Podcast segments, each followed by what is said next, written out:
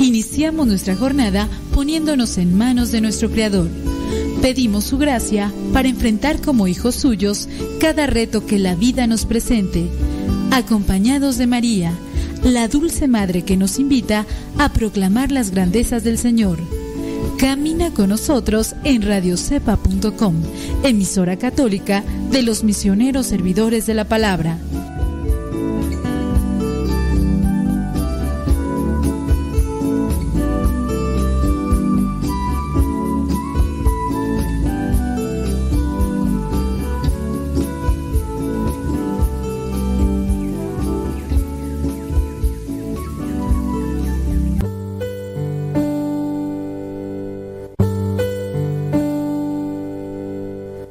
23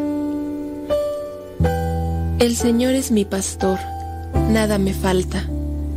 En verdes praderas me hace descansar y a las aguas tranquilas me conduce. Me da nuevas fuerzas y me lleva por caminos rectos, haciendo honor a su nombre. Aunque pase por el más oscuro de los valles, no temeré peligro alguno, porque tú, Señor, estás conmigo. Tu vara y tu bastón me inspiran confianza. Me has preparado un banquete ante los ojos de mis enemigos. Has vertido perfume en mi cabeza y has llenado mi copa a rebosar. Tu bondad y tu amor me acompañan a lo largo de mis días. Y en tu casa, oh Señor, por siempre viviré. Gloria al Padre, al Hijo y al Espíritu Santo como era en el principio, ahora y siempre, por los siglos de los siglos. Amén.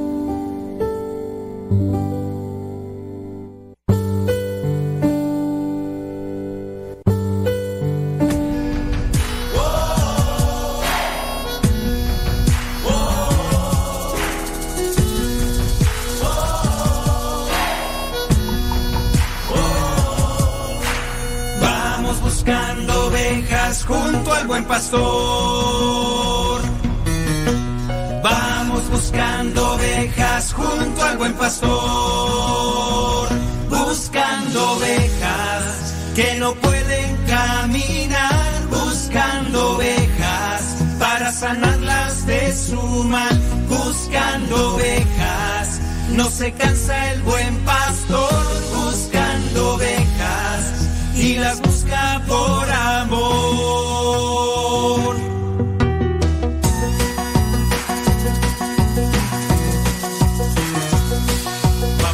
Vamos a buscar a la oveja perdida. Jesús la quiere hallar para que tenga vida.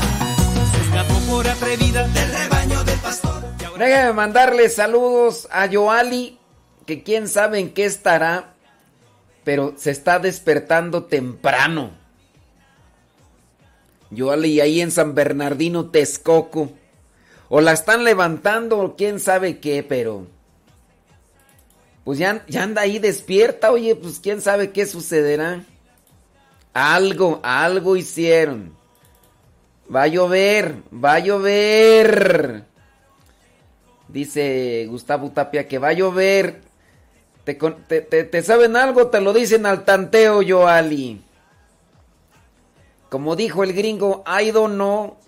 I.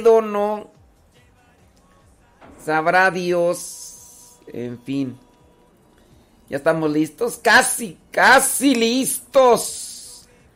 Denle compartición.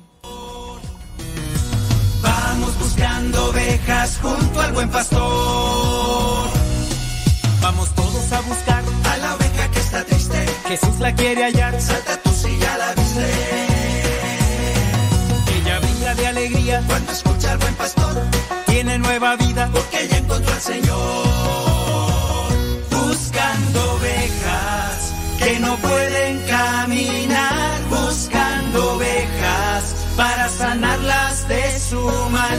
Buscando ovejas. No se cansa el buen pastor buscando ovejas y las busca por amor. Atrapa la oveja, no le escuches si se queja. Te dirá que es feliz, que no importa si se aleja. Atrapa Atrapa a la oveja para que no se pierda antes de que el lobo la prepare como cena. Atrapa a la oveja, dile que le esperan. Que cuando ella vuelve hay una gran fiesta. Atrapa a la oveja, abrázala con fuerza, invítala al rebaño. Jesús es la puerta. Jesús Buscando ovejas.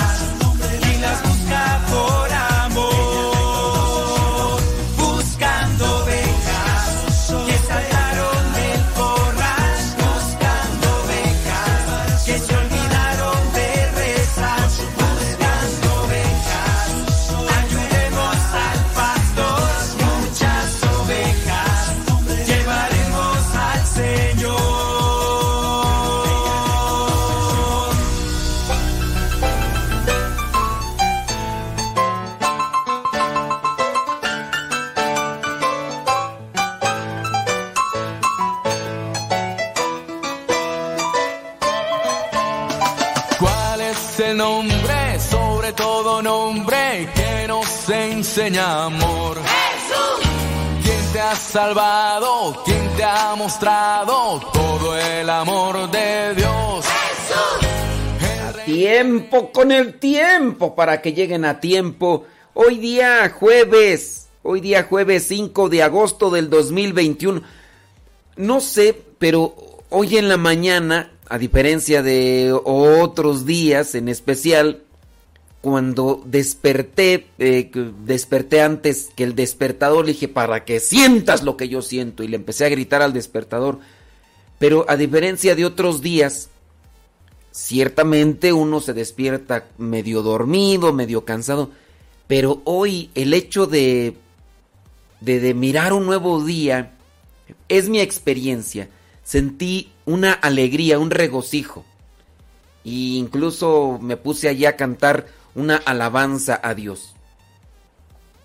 No sé si ya es porque eh, sé que ya estoy después del cuarto piso y que voy acercándome al quinto piso y que pues tú ya sabes que pues que, que, ya siente uno pasos por la azotea y uno dice un día más pues hay que agradecerlo y, y hay que vivirlo y hay que disfrutarlo Todavía cuando estás morrillo, cuando estás morrilla como yo, Ali, que está ahí escuchándonos en San Bernardino, pues están morrillos, eh, miran, no sé, los 40 años y dicen, oh, ya esa es ancianidad.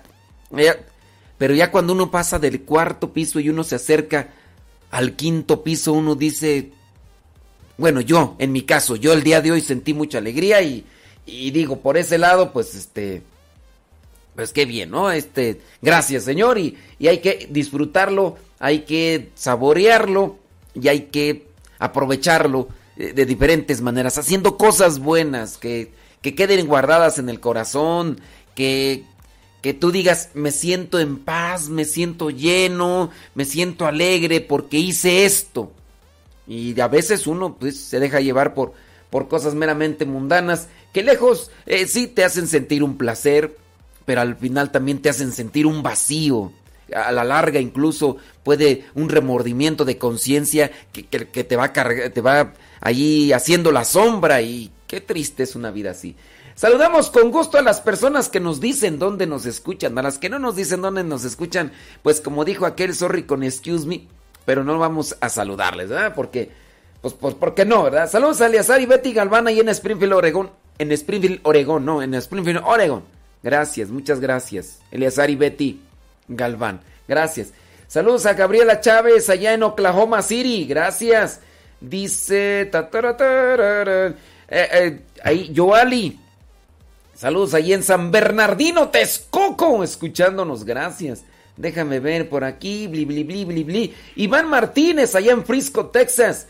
Mariana allá en Phoenix, Arizona. Sinaí Sánchez en Oceanside, California. Antonio Santillán desde Marabatío, Michoacán. Dice que por allá ya llovió. Qué bueno que ya llovió por allá, porque hace falta para las siembras, ¿verdad? En Marabatío, Michoacán. Ahí te encargo unas fresas, Antonio. En Santillán ahí te encargo unas fresitas, porque allá también es lugar de fresas. Esther Rangel en Jefferson Park, California. Allá en Port Charlotte, Florida. Allá está Beatriz Cristóbal, gracias. En Austin, Texas. Eh, está Lupita Castro, saludos. En Brooklyn, New York, allá está eh, Leti Núñez, gracias. Eh, Yuri Tobías en Garland, Texas, gracias. saludos, dice bli bli bli, blu blu blu, bla bla bla. Ok, muy bien, déjame ver. Anaid Rodríguez, este, no, ahí ya no la saludamos porque no nos dice dónde nos escucha. Miriam Tena desde New México, saludos. Eh, saludos a el tío Chuma desde Paramount, California. Verónica Ibarra desde Tulsa, Oklahoma. Fernando Hernández desde Nueva York. Gracias. Eh, saludos, dice Claudia Ramírez desde Austin, Texas. Griselda Plasencia desde Chicago, Illinois. Y Yasmín Fuentes desde Goshen, Indiana. Bueno, hasta ahí le vamos a dejar. Ya los que llegaron después, I'm sorry con excuse me. Vamos a mencionarlos hasta al ratito. Estaba mirando, hablando de la edad, un obispo de, México, no sé, creo que sería el más, más longevo. Usted, me tocó conocerlo en persona y saludarlo en algunos momentos cuando estuve de misión en Saltillo, Coahuila, allá por el año 1999-2000.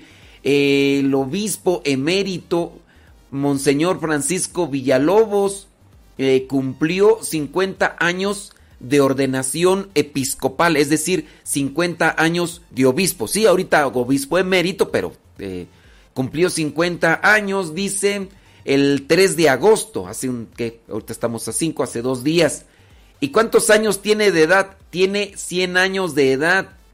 Eh, los 100 años los cumplió apenas en febrero pasado, pues hace, hace poquito. 100 años, tiene un poquito más de 100 años de edad. Y todavía se ve entero, ¿eh? O sea, todavía platica. Hace todavía un año yo miré por ahí una celebración eucarística que estaba él presidiendo a través de las redes sociales. Monseñor Francisco Villalobos.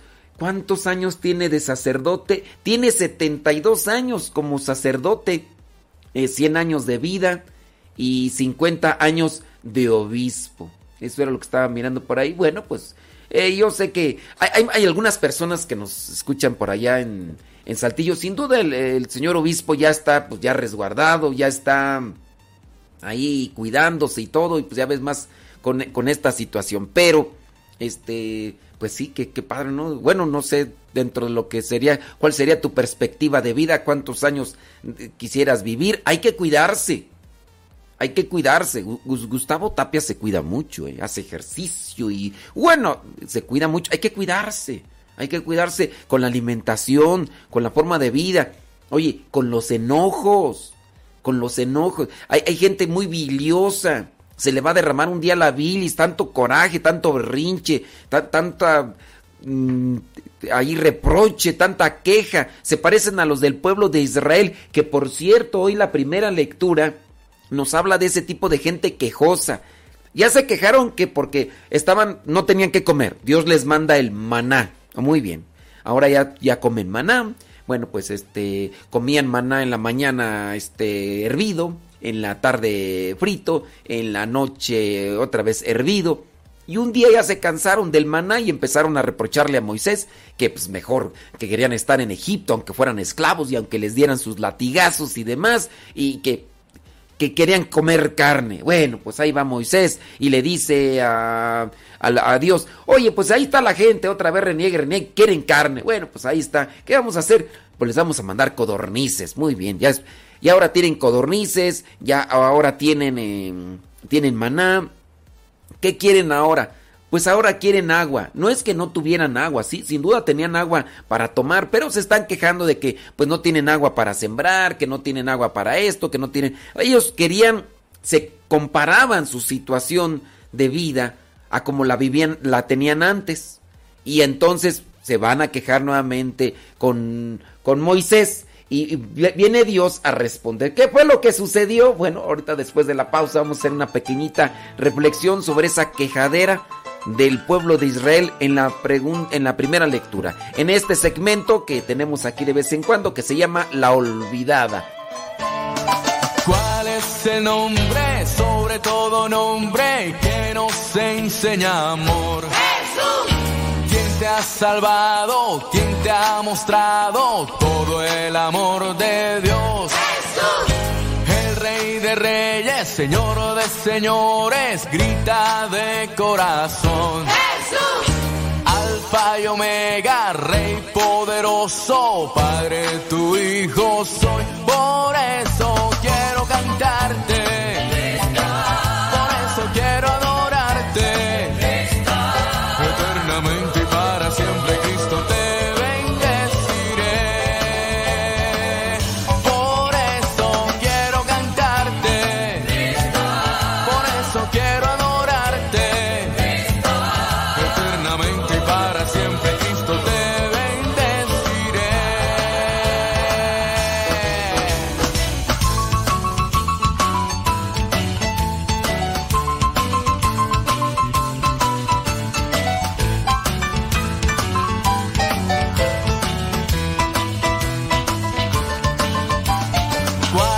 La madre de la iglesia de nosotros y de Dios. María. Quien intercede ante su Hijo por nuestra salvación. María.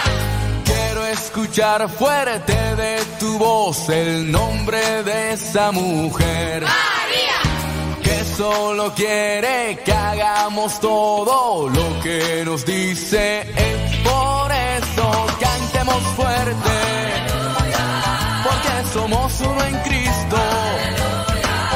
Eternamente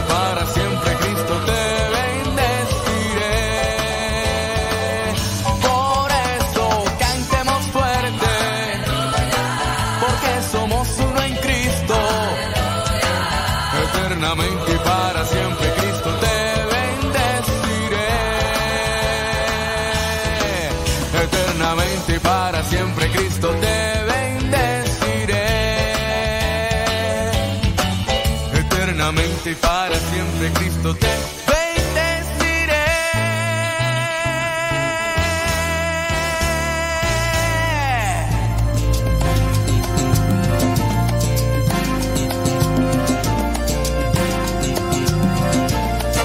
Gracias Señor las luchas que el mundo trae, que por ellas yo creceré, pues mi guía eres tú. Gracias Señor. Gracias Señor. Que la prueba paciencia trae y aprendo que de saber comprender.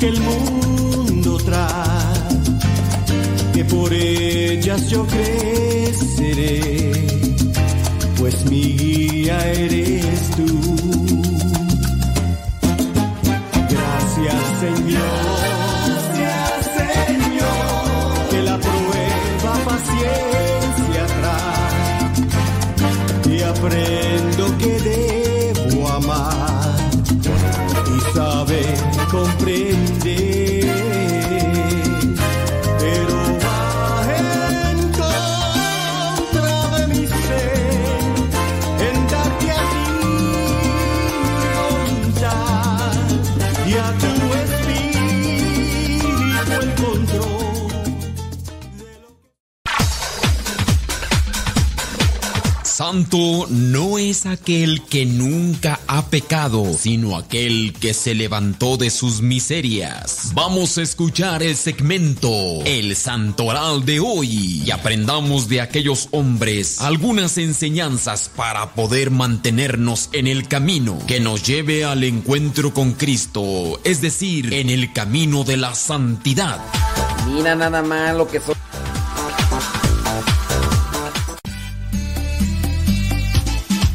Son las 6 de la mañana con 17 minutos. 6 de la mañana con 17 minutos, hora de California. Allá en Tijuana también nos están escuchando. Dice que mm, allá está, ¿en dónde tú? En el Mirador. El Mirador Tijuana. ¿Así se llama tú? El Mirador en Tijuana. Elena Villarreal. Pues le mandamos un saludo a Elena Villarreal allá en el Mirador Tijuana. Gracias. Díganos dónde nos escucha. También, igual si tiene una pregunta, un comentario, que pudiera ser una aportación o una, una observación constructiva para lo del programa, adelante. Acuérdense que el programa está enfocado para ustedes y ustedes pues van haciendo sus aportaciones y en base a sus comentarios y aportaciones, sugerencias, pues uno puede ir estructurando el programa. Puede ser que a lo mejor pues no me gusta tu voz. No, pues trato de cambiarla entonces. ¿Qué tal si, si cambio ya mi voz? Y ahí ya sí, no sé, pongo la de Chabelo, o, pongo la del Pato Lucas, o, o la de Cepillín, o, no sé, ahí ya puedo decirles, ¡A cuates! Y ya, pues usted, pero ustedes manden, ustedes manden. Oiga, por cierto, vámonos el santoral del día de hoy, hoy día 5 de agosto. Eh, la iglesia tiene como memoria libre la dedicación de la Basílica de Santa María. Ahorita vamos a hablar un poquito más de ello. Eh, año 434. Año 434 de la dedicación de la Basílica de Santa María. También la iglesia tiene presente allá en Bélgica a San Menmio. Menmio. Eh, del siglo IV. La iglesia tiene presente también a San Paride, obispo del siglo también cuarto. La iglesia tiene presente allí en la Galia a San Casiano, también del siglo cuarto. En Capadocia, la iglesia tiene presente a Santa Nona. Santa Nona era esposa de San Gregorio el Viejo. Ella, Santa Nona, era la mamá de los santos Gregorio Junior, apodado el teólogo, y Cesario de Gorgona. Ellos vivieron allá en el año 374. La iglesia en Italia tiene presente a San Emigdio. Emigdio, dice allá del siglo IV. En la Galia, la iglesia tiene presente a San Venancio. Oye, Venancio, Fíjate que, que allá en España de Nancio eh, han empezado a colocar ajos en los semáforos. ¿Y para qué han colocado mm, ajos en los semáforos de Nancio? Pues fíjate que han colocado ajos en los semáforos para mejorar la circulación. Eso. Ay, Gustavo Tapia no le entendió al chiste. Ni modo, Gustavo ay. En Francia la iglesia tiene presente a San Viator. Eremita. Ay, no le agarro al chiste. Mm. ¿Sabías que allá están eh, a las patrullas? Eh, patrullas les están poniendo una tina. Una tina de baño arriba de las patrullas. ¿Cómo que para qué? Para que vaya la sirena y no se ahogue. Ay, no le entendió tampoco. Ay, Dios, Dios. En Francia la iglesia tiene presente a San Viator del siglo VI. Esto medio, esto medio superficial, ¿verdad? Eh, San Viator en Francia, del siglo VI. La iglesia tiene presente. Oye, ¿no estaría bien ahorita en la mañana un segmentito de chistes, chistes blancos, así unos dos, tres chistecitos de los que nos pudiera mandar la gente? ¿Tú cómo ves? Así como para pues, tratar de quitar la cara de guarache que a veces traemos por lo cansado o por... No, no estaría bien. Digo, pregunto yo. ¿Ustedes qué opinan? Déjenme ahí su comentario. La iglesia tiene presente también el día de hoy, allá en Inglaterra, a San Osvaldo Mártir. San Osvaldo Mártir dice que murió en el año 642. En, en la región de Piceno, la iglesia tiene presente a Santa Margarita, viuda. Murió ahí en el año 1395. Este es el santoral que la iglesia nos presenta el día de hoy con este martirologio. Y habíamos mencionado, ah, también, ¿sabes qué? El día de hoy la iglesia tiene presente la fiesta de la Virgen de las Nieves. Sí, ahorita vamos a hablar un poquito de esto, de la fiesta de la Virgen de las Nieves. Hoy es la celebración de la dedicación de la Basílica Santa María de la Mayor, de Santa María la Mayor allá en Roma. La Basílica de Santa María la Mayor está ubicada. Hay cuatro basílicas, ¿no? Importantes. Allí en Roma está la de San Pedro, está la de San Pablo Estramuros, la, de San Juan de Letrán y la Basílica de eh, Santa María la Mayor. Eh, dice, ubicada en Roma, Italia, ciudad en la que destaca por ser el templo más grande dedicado a la Virgen María. Asimismo, es reconocida como la basílica consagrada a la Madre de Dios más antigua de Occidente.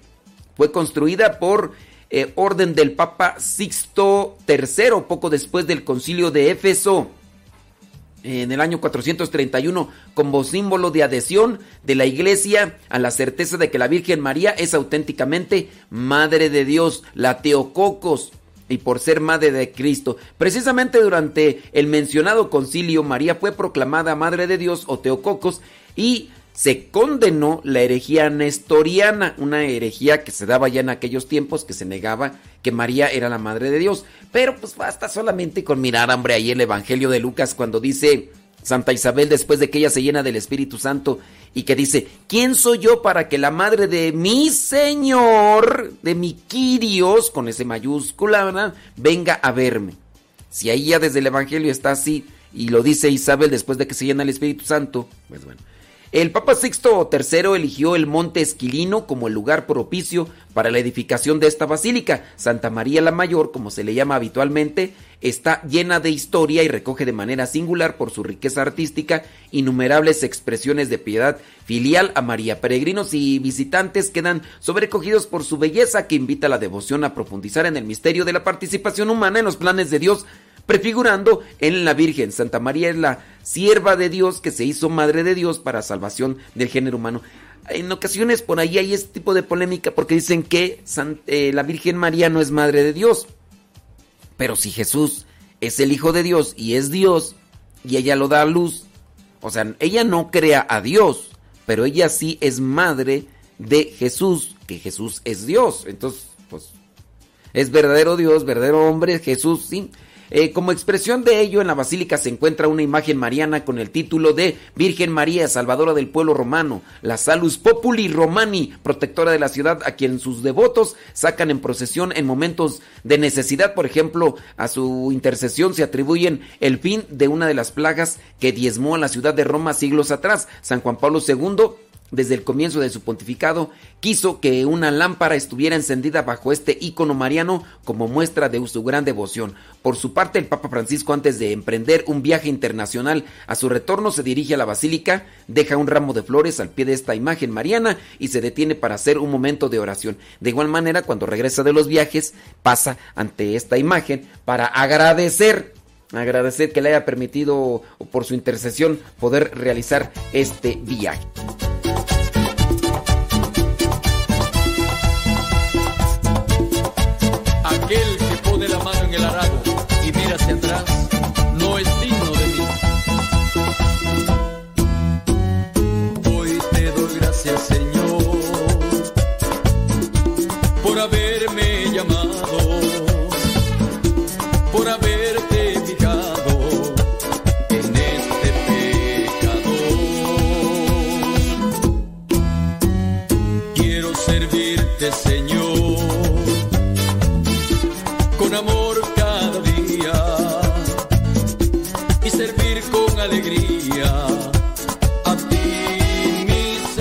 8 de la mañana con 26 minutos hora del centro de México. Saludos, déjame ver por acá, ya se armó acá el... La, chismerío dice, padre, ¿qué pasó con lo que nos pidió antes de cuaresma de que nuestros niños le enviaran chistes en audio? Este... Mm, pues no llegaron, o sí llegaron. Es que no me acuerdo.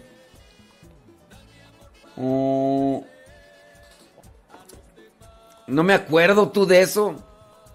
Que le, que le, lleven una torta de tamal a Gustavo Tapia porque dice que tiene hambre. Uy, no come pan, tampoco tamal. Mm, lástima, lástima, Margarito. Porque, no, ni pasto, porque.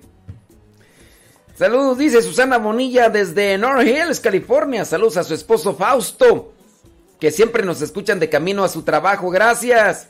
Saludos a Nel Ramos. Ah, no, a Nel Ramos no le mandamos saludos porque no nos dijo dónde nos escucha. Sí. Déjame ver. Déjame ver. Sandra H. León desde la Florida. Gracias. Déjame ver. Aquí, es que aquí ya se armó la. Dice. Es que aquí ya se armó la. La rebaratenga, tú. Y aquí hay mucho comentario. De aquí y de allá.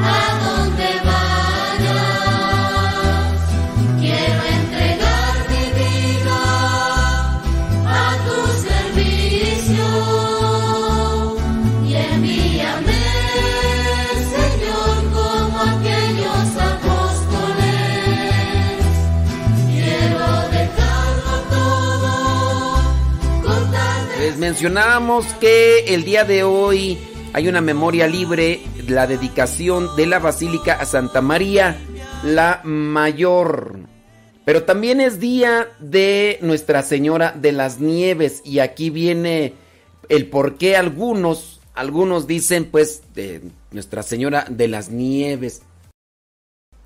A veces los fieles se refieren a Santa María la Mayor como la iglesia de Santa María de las Nieves debido a un milagro vinculado a esta advocación cuya imagen está en una de las naves del templo.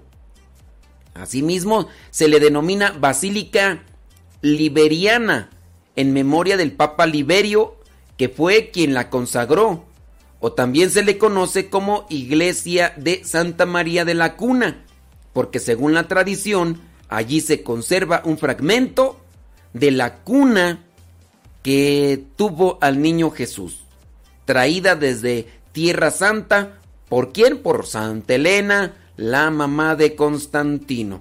En Roma hay cuatro basílicas, como ya lo mencionamos. Vámonos a lo de eh, la fiesta de San de la Virgen de las Nieves. Bueno, ahí va rápidamente. Según la tradición, alrededor del siglo IV, una piadosa pareja de esposos que vivía en Roma había sido bendecida por su formación cristiana en muchos bienes materiales. Sin embargo, pues no tenían hijos con los cuales compartir aquellos dones.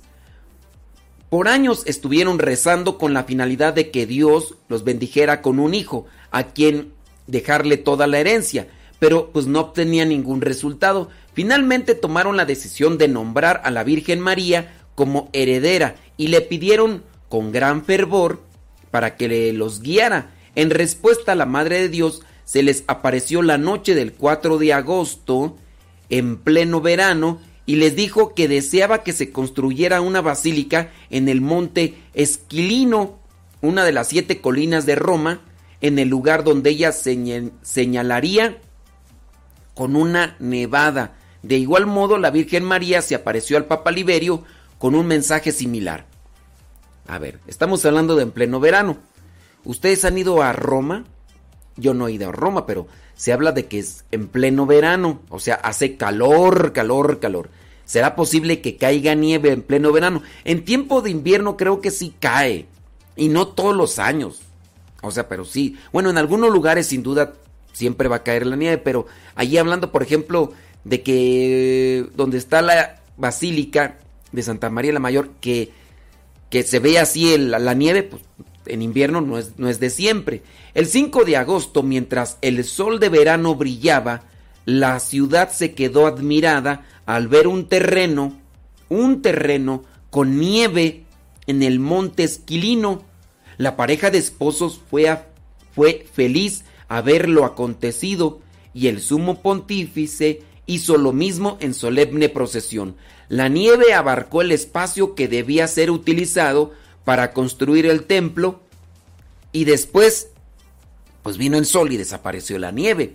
El Papa Liberio echó los primeros cimientos de la basílica en el perímetro que él mismo trazó y la pareja de esposos contribuyó con el financiamiento de la construcción.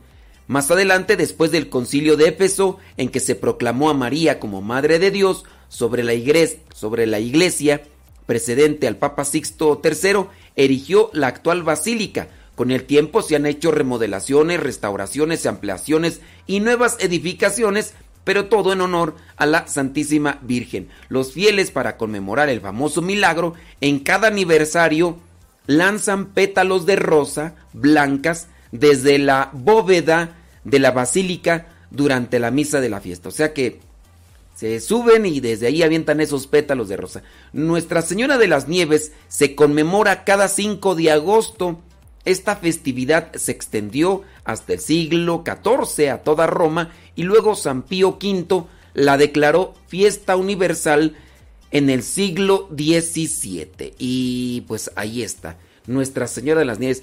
Aquí hay un, un, templo que se llama Nuestra Señora de, los, de las Nieves. Si no me equivoco, está ahí en, en Ciudad Nezahualcóyotl en Ciudad Nezahualcóyotl. Yo en algún tiempo cuando era novicio, estuve por ahí sirviendo en este en este templo, estuve invitando a los retiros. Bueno, pues ahí está parte del santoral del día de hoy. Y hablando del santoral, fíjate que me encontré por ahí una nota, una nota, Madre Sacac, la patrona de los ciegos físicos y de los ciegos del alma, ella será beata. Eh, dice, podría ser ciertamente la patrona de los discapacitados visuales, de los que experimentan el drama del sufrimiento, pero quizás también de todos los que tienen problemas para ver lo más importante, de los que buscan la verdad, de los que buscan a Dios, de quienes pueden ver con sus ojos. Y ahí es donde se presenta que va a ser beatificada la madre Sacac. Y yo veo una foto ahí, pues bueno, este dice, aunque desde la perspectiva humana la pérdida de la vista a los 22 años es una tragedia, para Rosa Sacac fue la gracia de Dios sobre la que construyó su gran obra. Se convirtió no solo en una pionera de los métodos modernos de educación y asistencia a los ciegos en Polonia, sino que también en una persona que, basando su vida totalmente en Dios, influyó en muchas personas. Rosa Sakap nació en el seno de una familia aristocrática el 22 de octubre del año 1876. Fíjate, aquí aparte de esto de, de esta religiosa que va a ser eh, va, va, a ser nombrada beata, me acordé yo del testimonio de la maestra Coquis. La maestra Coquis allá en Tamazopo, San Luis Potosí. La maestra Coquis, que yo tengo por ahí el video, la fui a entrevistar hace ya muchos años, porque esta señora, madre de dos hijos, de diferente padre, andaba en una vida pues un tanto libertina, los fines de semana se la dedicaba a andar pisteando y andar bailando y obviamente pues fruto de ello tuvo dos hijos. Ella como maestra, un tanto incrédula, se burlaba de las cosas de Dios, se burlaba de los que seguían a Dios, pues le llegó una esclerosis múltiple, lo cual le llevó a perder la vista. En su desesperación, perdió la vista y también perdió a los que se decían sus amigos. Pero cuando ya estaba en esa situación, personas de la iglesia, de quienes ella se burlaba, se le acercaron y le ayudaron y después comenzó a recibir cursos de Biblia y comenzó a ver, no con los ojos de la carne, pero sí con los ojos del corazón, y ahora ella se dedica a compartir esa luz que recibió. Bueno, yo sé que quisieras escuchar ese testimonio, pero tenemos que hacer pausa.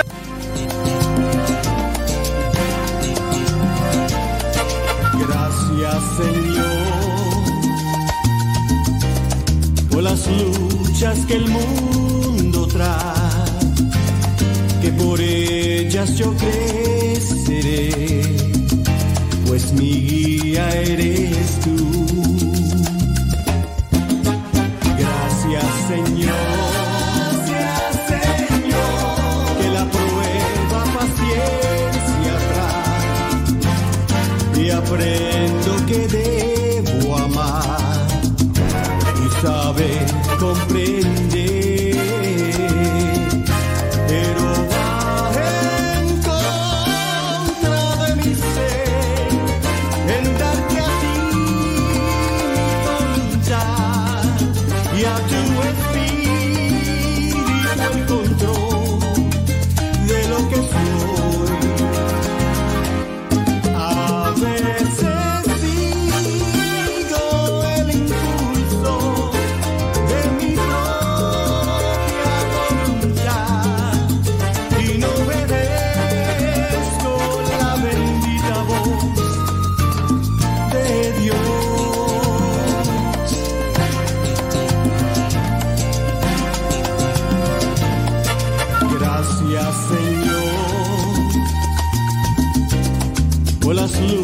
Que el mundo trae, que por ellas yo creceré, pues mi guía eres tú.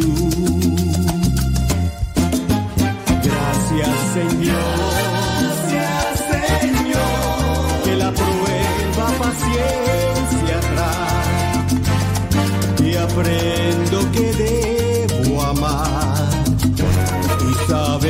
saber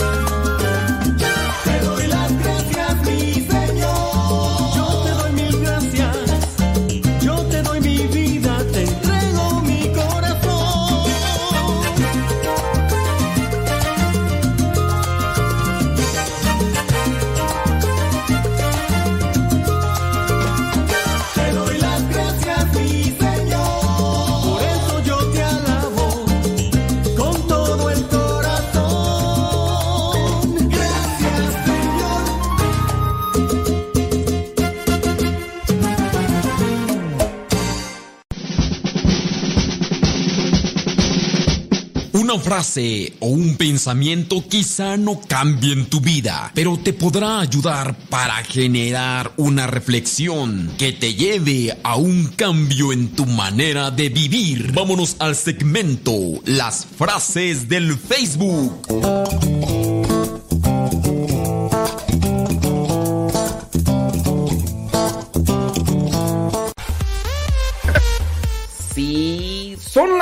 De la mañana con 45 minutos, ya 46 minutos, 6 de la mañana con 46 minutos, hoy día jueves jueves 5 de agosto. Muchísimas gracias. Son las 8 de la mañana con 45 minutos ahora en el centro de México, lugar donde nos encontramos nosotros realizando este programa, esperando que le podamos animar, le podamos alegrar, le podamos compartir algo que sea de provecho para su vida espiritual y que de esa manera ustedes también puedan encontrarse más con Dios. Le mandamos un saludo a Luis Flores Mariano que dice que le está echando algo a la tripa allá en Jonacatlán, Estado de México. Gracias, dice. Aquí, ándele, pues saludos a Rogelio Alvarado, que es quien sabe dónde nos estará escuchando. Pero así dice que desde Tennessee, Estados Unidos. Saludos hasta Tennessee, hijo. Rogelio, ahí dice Rogelio, yo pensé que era Rogelio, no, Rogelio Alvarado. Vámonos a las frases del Facebook. Apunte esta frase si es que le llama la atención. Esta frase dice, la mayoría de nosotros nos llevaríamos bien, nos llevaríamos bien si aplicáramos el consejo que damos a los demás. La mayoría de nosotros nos llevaríamos bien si aplicáramos el consejo que damos a los demás. A veces nosotros somos bien buenos para dar consejos, a veces. porque hay gente que incluso ni siquiera le va a inmutar que los otros estén pasando por, por una situación difícil, ni siquiera. ¿Cuántas personas hay indolentes, verdad, en la vida que pueden pasar a un lado de una persona sufriente, de una persona que está prácticamente agonizando? Puede ser en el sentido espiritual. Obviamente cuando es en un sentido material, un sentido físico, obviamente eso impacta, puede impactar más nuestro corazón pero ya también hay personas que prácticamente están este, anestesiadas o, están ya con una piel demasiado dura que pueden estar viendo sufrir a una persona y ni siquiera se inmutan, ni siquiera se perturban, ¿no? Pero ¿cuántas personas a veces pueden estar caminando a nuestro lado y nosotros a veces no ni tendemos la mano ni damos un consejo? Bueno, pero para los que damos consejos, a veces que me piden a mí un consejo, una opinión, está bien. Nuestra vida, nuestra sociedad fuera todavía mejor si los consejos que damos a los demás los viviéramos nosotros, ¿o no? ¿Qué consejos has dado últimamente? Y es que a veces nada más miramos de los ojos hacia afuera y no miramos de los ojos hacia adentro. Nos hace falta introspección. Nos hace falta una reflexión, meditar, reflexionar. ¿Quién soy yo? ¿A dónde voy? ¿A dónde me dirijo con mis actos, con mi comportamiento, con mi manera de vivir? Estamos más bien moviéndonos por instinto, por impulso, pero no por una reflexión. ¿Cuántas de las veces no nos dejamos llevar nada más así por eso? Tengo hambre, voy y como. Tengo ganas de hacer esto, voy y lo hago. Y hay mucha gente que pues solamente está buscando llenar sus apetencias corporales, pero no se da cuenta que a la larga eso traerá consecuencias y que esas consecuencias obviamente le estarán llevando a un sufrimiento, pero aún así prefieren este tipo de personas vivir ese tipo de situación a veces tan corta de placer para después cargar con un sufrimiento para toda la vida. Y deja de eso, si sufrieran ellas solas las personas, Está bien, pero a veces cargan también con las otras personas, hacen sufrir a los demás. Por ejemplo, aquellos que andan de libertinos por aquí, por allá, picaflor por acá, por allá, andan como colibrís, pero también están infectando a la esposa como en enfermedades venéreas y en ocasiones hasta enfermedades mortales, como en el caso del SIDA. Y, y luego hasta contagian a los demás. Pero en fin, la mayoría de nosotros nos llevaríamos bien si aplicáramos el consejo que damos a los demás. Otra frase, tengo que hacer algo. Siempre resuelve más problemas que hay que hacer algo. solamente así como perspectiva. La vida va a encontrar, o vamos en la vida vamos a encontrar soluciones cuando yo también me haga partícipe del problema.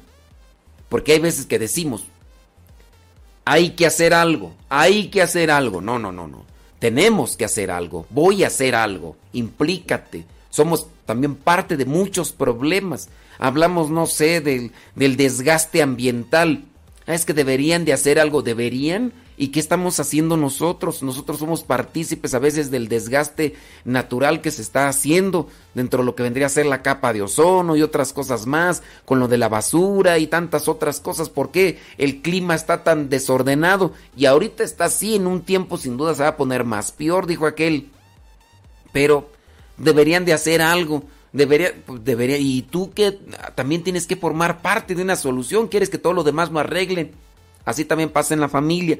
A veces solamente deberían de hacer algo y nosotros no hacemos ni movemos un dedo para hacer una solución. Otra frase. Lo importante de la juventud no es cómo conservarla, sino cómo invertirla. Quieren conservar la juventud, ahí están aplicándose cremas, ¿no? Para verse jóvenes. No, la, cuestión es cómo aprovechar la juventud de manera que lo que construyas en la juventud quede sólido para tu vejez. Hablando en todos los sentidos, ¿eh? incluso hasta tomando el principio de lo que es la salud, el cuidado de nuestro organismo. Comer lo que nutre, lo que, aunque no es sabroso, pero y en la medida en que uno ya se apega a lo que son este tipo de alimentos que a lo mejor no son, no, no nos deleitan el paladar, pero poco a poco también ya el paladar se acostumbra y después vamos a buscar mejor, no sé, eh, lo que son este tipo de verduras o cosas que a veces no tienen tanto sabor como podrían ser a veces eh, las comidas chatarra o las fritangas que a veces sí tienen mucho sabor, pero que a la larga también producen efectos nocivos y negativos en nuestro organismo. Ay, pero voy a seguir comiendo aunque después el ácido úrico ahí me esté desgastando o que las lonjas ahí no me permitan caminar 10 metros y por eso ando agarrando el automóvil para todas partes porque ya con 10 metros que camino ahí estoy sacando el bofe. O ya simplemente porque hasta en las noches no puedo dormir porque pues ahí estoy con mi esta mm, compresora que no puedo dormir bien porque apenas me acuesto y, y el, las pulmones se me comprimen y empiezo, empiezo a roncar. Y, oye, hay muchas cosas que a veces nosotros no nos damos cuenta, pero nos estamos ahí afectando. Pero hay que saber invertir la, la juventud hasta en nuestra salud. Siguiente frase, la cosa más difícil es conocernos a nosotros mismos. La más fácil es hablar mal de los demás. Dedicas tiempo a analizar las actitudes y comportamientos de los demás. Dice que con eso ya los conoces. Y la pregunta es, ¿y te conoces a ti bien? ¿Te conoces a ti? ¿Sabes cuáles son aquellas cosas que te gustan y las que no te gustan? Bueno, yo ahí nomás lo dejo. Otra frase, nunca poseerás lo que no estás dispuesto a perseguir. Nunca poseerás lo que no estás dispuesto a perseguir. ¿Qué es lo que estás buscando en la vida? ¿Qué es lo que estás ahí siguiendo en la vida? Bueno, ahí yo te lo voy a dejar ahí para que lo pienses. Dice por ahí un refrán, ¿no? El que... No, ¿cuál refrán? Es, es un pasaje bíblico. Mateo 7.7, sin mi memoria de teflón. Esa memoria chafa que tengo, a ver si no me falla. Eh, Mateo 7.7 que dice, pidan y se les dará. Pidan. Si no piden, pues ¿cómo se les va a dar, no? Busquen y encontrarán. Si no buscas, Toquen a la puerta y se les abrirá. Mateo 7:7. A ver ahí, los que no están haciendo nada, pónganse a hacer algo y busquen Mateo 7:7 a ver si es lo que estoy diciendo yo, porque si me equivoco, pues ya ni modo, ¿verdad? Busquen y encontrarán. Toquen a la puerta y se les abrirá. Pidan y se les dará. Busquen y encontrarán. Toquen la puerta y se les abrirá. Es también algo bíblico, nos lo dice nuestro Señor Jesucristo. Eh, última frase. Lo que una persona necesita no es una mente brillante que hable, sino un corazón paciente que escuche. Lo dejamos ahí. Lo que una persona necesita no es una mente brillante que hable, sino un corazón paciente que escuche. En la medida en que nosotros nos volvemos expertos para escuchar, no solamente escuchar a los demás, sino también escuchar nuestro cuerpo. A ver, nuestro cuerpo, ¿qué nos dice? por ahí hay una, una, molestia, voy a estar atento. Cuando a veces ya andamos todos desacomodados por dentro de nuestro organismo, a veces no, no, encontramos esos signos de nuestro cuerpo que nos están advirtiendo de que algo se está haciendo mal, o, se está tomando mucha azúcar, líquido con azúcar, o triglicéridos y demás, y ay, no importa, acabo no es mucho. Gente descuidada, gente a veces imprudente, como por ejemplo cuando tienen un carro que está prendiendo el foquito, ay, quién sabe qué será, o un ruidito que se está escuchando, y ya después, ahí vienen los problemas, tú.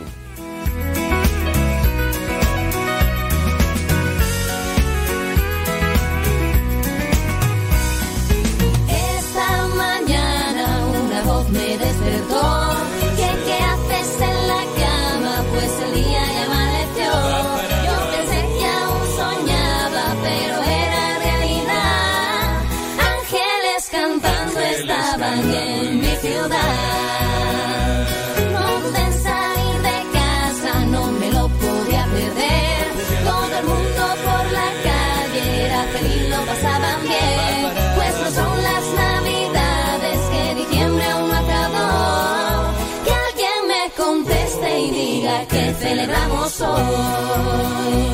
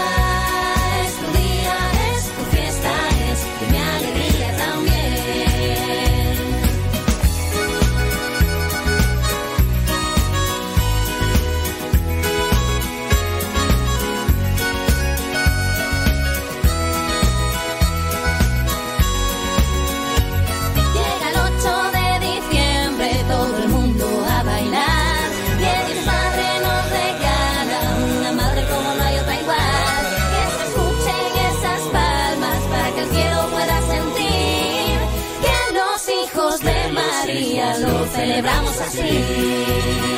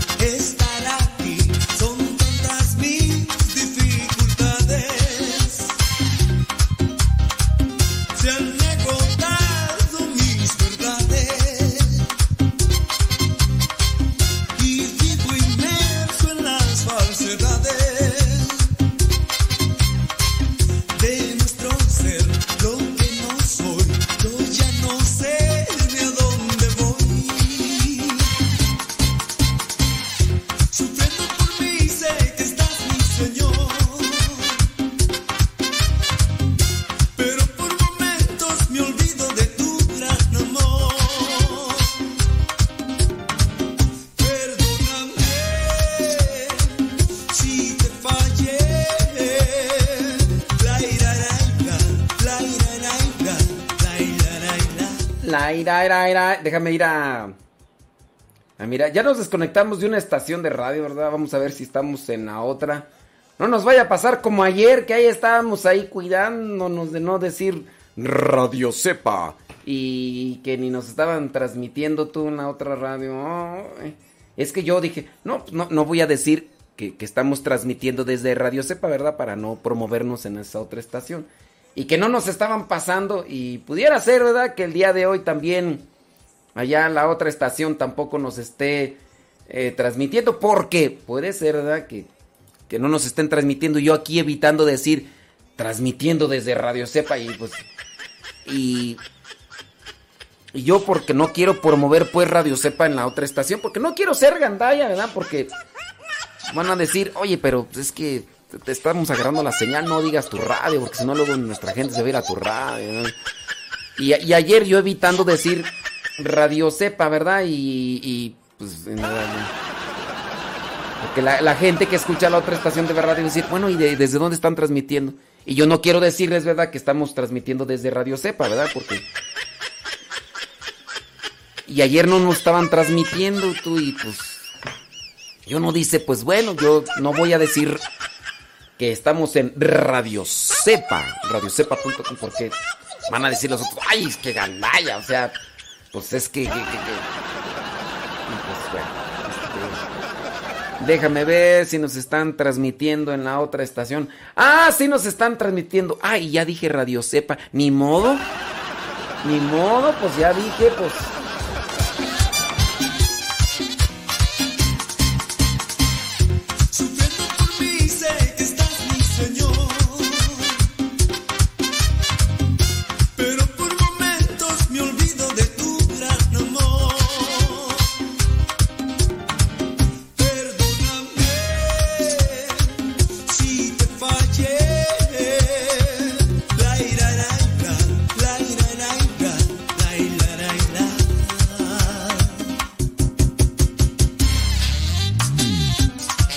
Soy malo como la carne de puerco.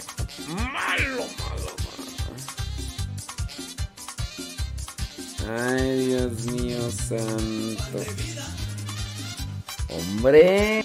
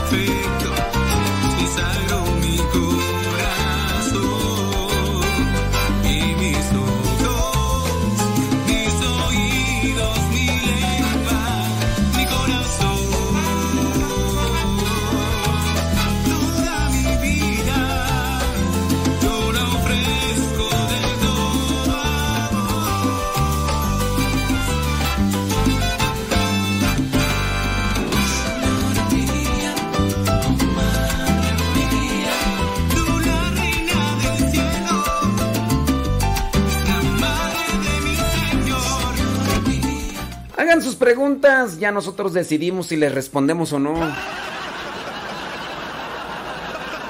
Dice, padre, una pregunta, ¿es malo aplaudir en la Santa Misa al entrar y al salir de la misa? Miren, eh, en una forma así sencilla, eh, ustedes vean que... eh, archivo con éxito, aceptar, muy bien. Ustedes muy bien saben que la misa es el sacrificio el sacrificio de Cristo. Es la actualización del sacrificio de Cristo. ¿El sacrificio de Cristo cuál es? Pues, ¿dónde se ofreció Jesucristo como sacrificio? En la cruz. En la cruz. Entonces, yo te pregunto, si la misa es la actualización del sacrificio de Cristo, que se da en el altar, muerte, resurrección, Él se da, y es el ofrecimiento del Cordero de Dios como sacrificio. Pregunto yo, ¿tú estarías aplaudiéndole a Cristo si estuvieras en el monte Calvario, ahí en la cruz? Porque la misa es un sacrificio. Muchos dicen que es una fiesta, no, no es una fiesta, es un, es un sacramento. Ustedes han visto que en el sacramento, por ejemplo, del bautismo, estén aplaudiendo durante toda la ceremonia, toda la celebración. Ustedes, por ejemplo, han visto que en el sacramento de la confesión se esté aplaudiendo. A ver, vamos a, aquí viene, aquí viene doña Chenchita. Doña Chenchita se va a confesar. Alabaré, alabaré, alabaré, alabaré. Doña Chenchita, ande Ustedes aplauden en la unción de los enfermos. Está la unción de los enfermos y está ahí don don Pancracio, está ahí don Tiburcio. Don Tiburcio está ahí ya medio moribundo, se le va a hacer la unción de los enfermos, tiene que confesarse, hay que aplaudirle. Alabaré, alabaré, alabaré, alabaré, alabaré a mi señor. Ándele, ándele, ya está muriendo. Ya se está, ya se está petateando, pero ánimo con alegría porque es una fiesta el sacramento. ¡Qué bueno, don Tiburcio! Ya se va a petatear don Tiburcio. Alabaré, alabaré, alabaré, alabaré. Ya se está, ya está sus últimas bocaronadas. Es más, vamos a bailar. ¡Qué bueno! Pregunto yo, ¿en los sacramentos ustedes bailan, aplauden? Imagínate qué diría la gente que le estés bailando ahí a don Tiburcio cuando está aventándose ya sus últimas bocanadas ahí que, y que esté ahí el padre haciéndole la unción. ¿Ustedes harían eso? Le vamos a... Vamos a... aplaudirle a bailar. ¿Harían eso? A ver. ¿Qué, qué harías tú? ¿Tú? ¿Tú harías eso? Pregunto yo. Pregunto. Es que me trajeron unos discos del padre Pepe. Que para que los ponga en la radio, pero no los he escuchado, entonces tengo que pasarlos a la computadora. Y vamos a ver a qué, a ver qué tal. A ver, yo ahí solamente se los dejo. ¿Creen ustedes? ¿Creen ustedes que sería lo correcto?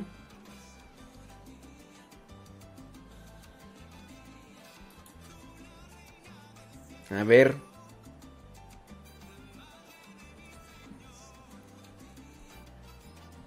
¿Es correcto o no es correcto? ¿Ustedes qué piensan? Ay Dios. Extraer disco. Extraer disco. Es que estoy acá. Alabadance. Alabadance el padre Pepe.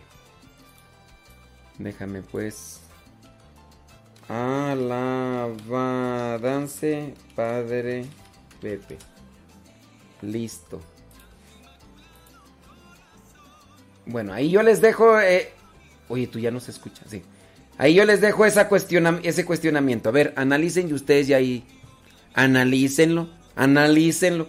En los sacramentos, ¿en cuáles sacramentos ustedes aplauden? Todo? El sacramento es una es el ejercicio sacerdotal de Cristo. Los sacramentos son el ejercicio sacerdotal de Cristo. Y, hablando de, la misa, en la misa es la actualización del sacrificio redentor de Cristo por nosotros que se da en la cruz. Y, yo aplaudiéndole, yo no nada más se los dejo pues para que lo reflexionen. Ni te respondí a tu pregunta si sí o no, ya nada más te lo dejo y.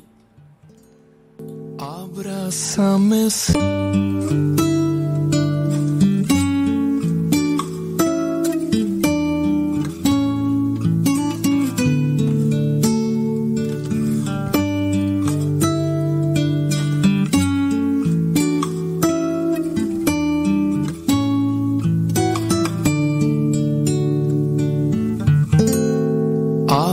Abrázame, Señor. Ven a mi corazón. Ahora es el momento. Preguntan, ¿podemos tener aceite del Santísimo en casa? Mm, pues, pues miren, eh, la iglesia no ha dicho o no establece como que saben que el aceite del Santísimo es bendito, ¿no? Sino que esta, pues es, es como tener una rosa de- del Santísimo, es decir, bueno, yo voy a tener una rosa que estuvo ahí ante el Santísimo. Pero en sí, la iglesia no establece que el aceite del Santísimo, pues no es del Santísimo, de hecho. Es el aceite de la vel, del aceite que estuvo ahí utilizándose para eh, encender la, ¿cómo se le llama tú? La, ay, la sí, sí. Bueno, ahí para, para encender la luz que está en el Santísimo. No es en sí del Santísimo. No es en sí del Santísimo.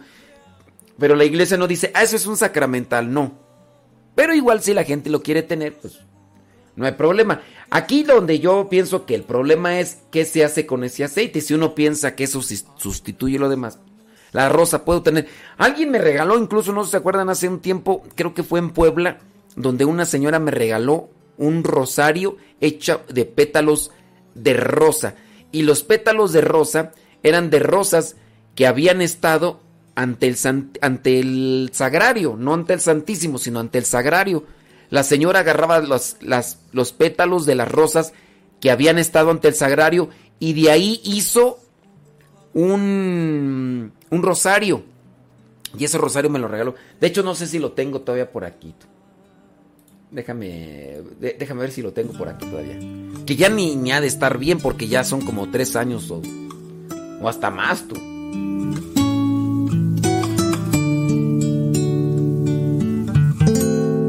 Abrázame, Señor. Ven a mi corazón. Ahora es el momento. Inúndame en tu amor. Hermoso es sentir que tú estás. Yo pienso que ese es un defecto mío o es una virtud. Yo no sé tú cómo lo veas. Yo soy chacharero.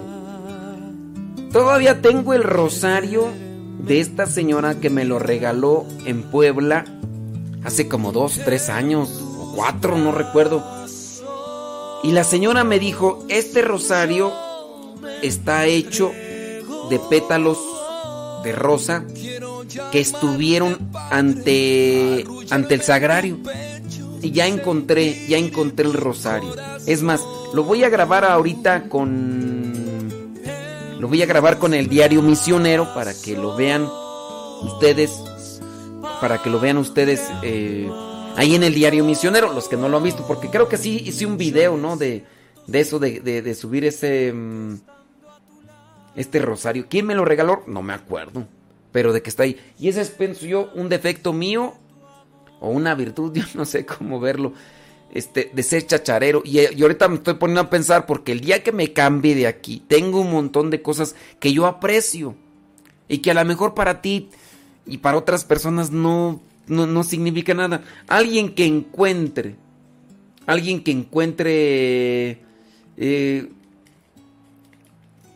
esto, que diga, pues este rosario, pues tíralo, pues qué es. Y yo lo aprecio, no me acuerdo quién me lo dio, pero yo lo aprecio por el hecho que me dijeron, lo hice con mis manos, lo hice con de, de pétalos de rosa que estuvieron ahí ante ante el sagrario y. Dice por acá una persona, dice, el domingo estaba una señora aplaudiendo en el Gloria, en el Santo y en toda la misa. Así me daban ganas de decirle todo eso que usted, que usted, padre, nos ha enseñado, pero dije, agárrame, señor, y tranquilízame. Sí, que te agarre, porque si no. Dice por acá otra persona, dice, nunca me ha gustado aplaudir en el templo. Lo malo es que algunos sacerdotes invitan a aplaudir y dicen que demos aplauso a nuestro Señor. Pues, ¿qué quieres que te diga tú? Eh, déjame ver por acá. Bli, bli, bli, bli, bli. Eso del Santísimo ya lo dije. Mm, le platico que ya tengo una bocina con la que tenía, como la que tenía el hermano Cristian. ¿A poco también la metes a, a, la cubeta? ¿Sí? ¿También la metes a la, a la cubeta?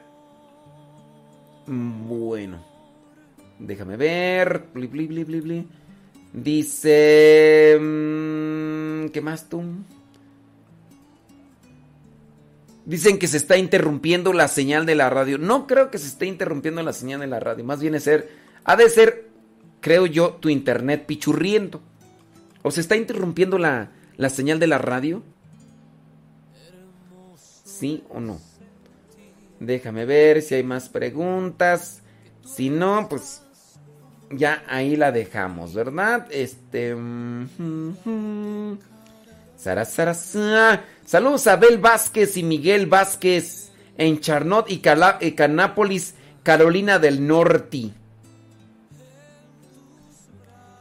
Eh, eh, cuando yo estaba en la formación para laicos, había un muchacho que se llamaba Abel.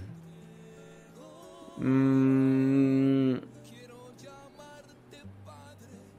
Dice, a mí me regalaron uno de esos, también una señora que su hija fue a Roma y es monja. Hay rosarios de pétalos de rosa. Hay rosarios de pétalos de rosa. Pero este es de pétalos de rosa que estuvieron ante el sagrario. Yo no sé si haya muchos de esos. Yo a mí sí me han regalado rosarios de pétalos de rosa que huelen muy bonitos. Y de hecho ya están así como muy industrializados. No, este está muy rústico. Muy rústico porque fue hecho por una persona en su casa. No, no es este... Dicen que sí está fallando la señal. Que la, señal está muy fea, que se está corte y corte, dicen. Bueno, si son muchas personas las que están diciendo eso, puede ser que sí sea verdad. Si no, déjenme decirles que ha de ser su, su internet pichurriento y me están a mí echando la culpa de, de mi internet. Dice...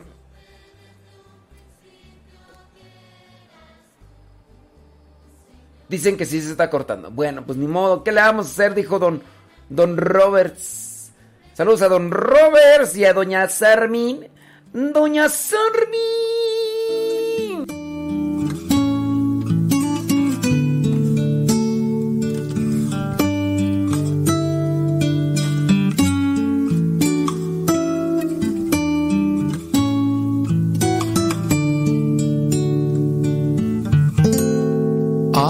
Abrázame, Señor. Ven a mi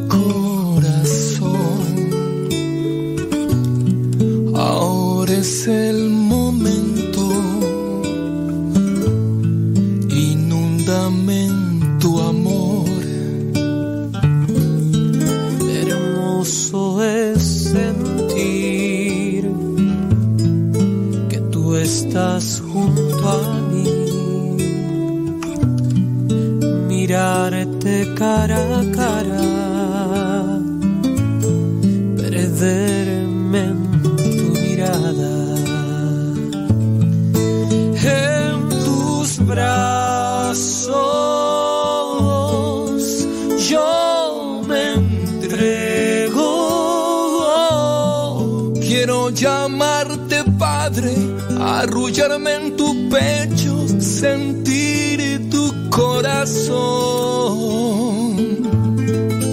En tus brazos, Padre amado, yo me siento seguro porque estando a tu lado me llenas de tu amor.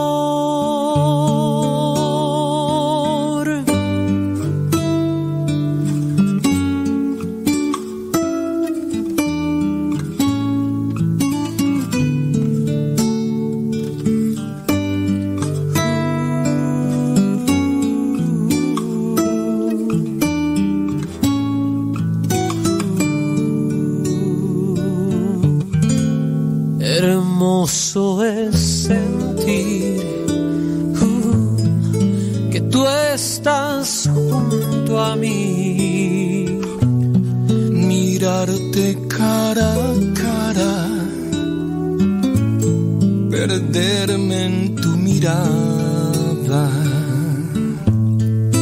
en tus brazos. Yo me entrego. Quiero llamarte Padre, arrullarme en tu pecho, sentir tu corazón.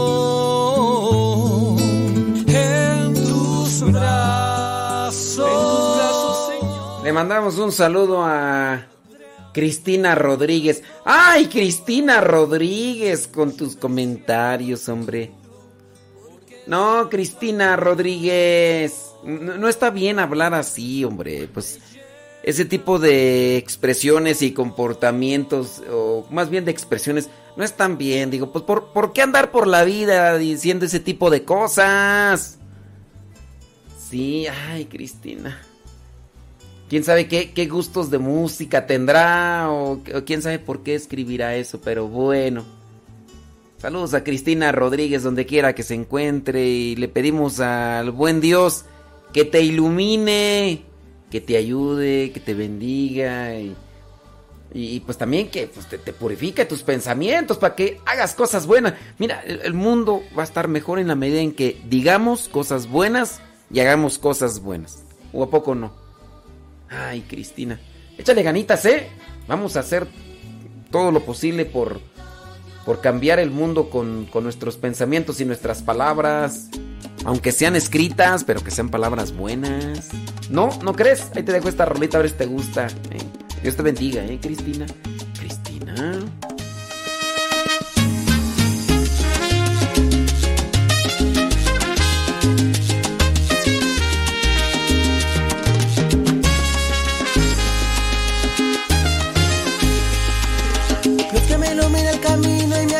Seguir. Sol que hasta en la noche brilla fuerte y me hace sonreír. Fuente de amor y claridad es su mirada de luz. Esa luz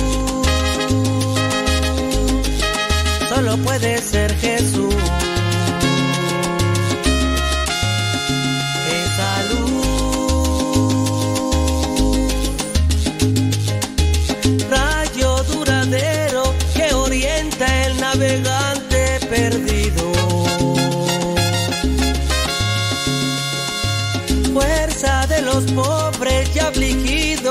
paz de los arrepentidos. brillo en las estrellas y universo de bondad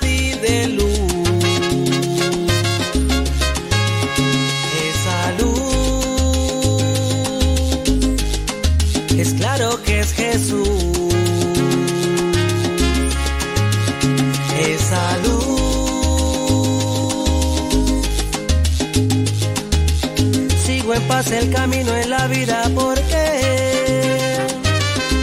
Eres tú la verdad y la vida lo sé. Por eso te sigo, Jesús, mi amigo. Quiero caminar de tu mano en total devoción. Mano que bendice y me perdona y calma mi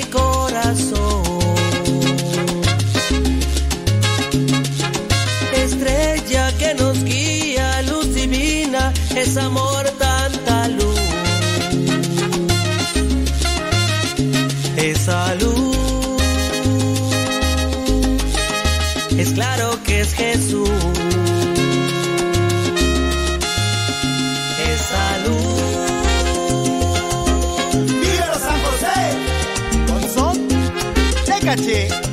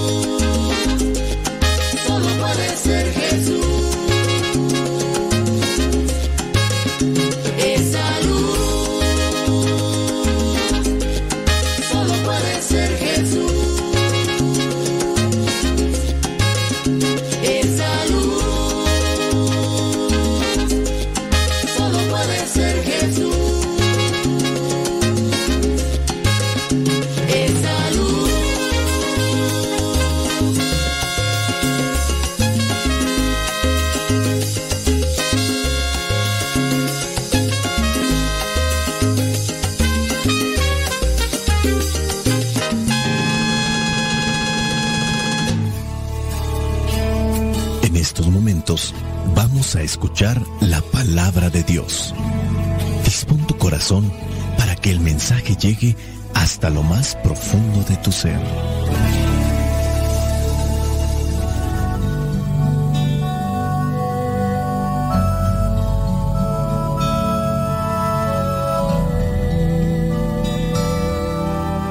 El Evangelio que la iglesia nos presenta para el día de hoy corresponde a Mateo capítulo 16 versículos del 13 al 23.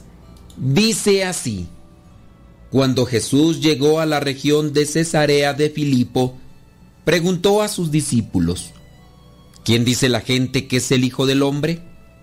Ellos le contestaron, algunos dicen que Juan el Bautista, otros dicen que Elías, y otros dicen que Jeremías o algún otro profeta. ¿Y ustedes? ¿Quién dicen que soy? Les preguntó. Simón Pedro le respondió, Tú eres el Mesías, el Hijo del Dios viviente. Entonces Jesús le dijo, Dichoso tú, Simón, hijo de Jonás, porque esto no lo conociste por medios humanos, sino porque te lo reveló mi Padre, que está en el cielo. Y yo te digo que tú eres Pedro, y sobre esta piedra voy a construir mi iglesia, y ni siquiera el poder de la muerte podrá vencerla. Te daré las llaves del reino de los cielos. Lo que tú ates aquí en la tierra, también quedará atado en el cielo. Y lo que tú desates aquí en la tierra, también quedará desatado en el cielo. Luego Jesús ordenó a sus discípulos que no dijeran a nadie que Él era el Mesías. A partir de entonces Jesús comenzó a explicar a sus discípulos que él tendría que ir a Jerusalén y que los ancianos, los jefes de los sacerdotes y los maestros de la ley lo harían sufrir mucho. Les dijo que lo iban a matar, pero que al tercer día resucitaría. Entonces Pedro lo llevó aparte y comenzó a reprenderlo, diciendo, Dios no lo quiera, Señor, esto no te puede pasar. Pero Jesús se volvió y le dijo a Pedro, Apártate de mí, Satanás, pues eres un tropiezo para mí. Tú no ves las cosas como las ve Dios, sino como las ven los hombres. Palabra de Dios. Te alabamos, Señor. Señor Jesucristo, nuestro divino Salvador, gracias te damos por tu infinito amor. Te escuchamos en la palabra, te recibimos y adoramos en la Eucaristía, te servimos en los hermanos.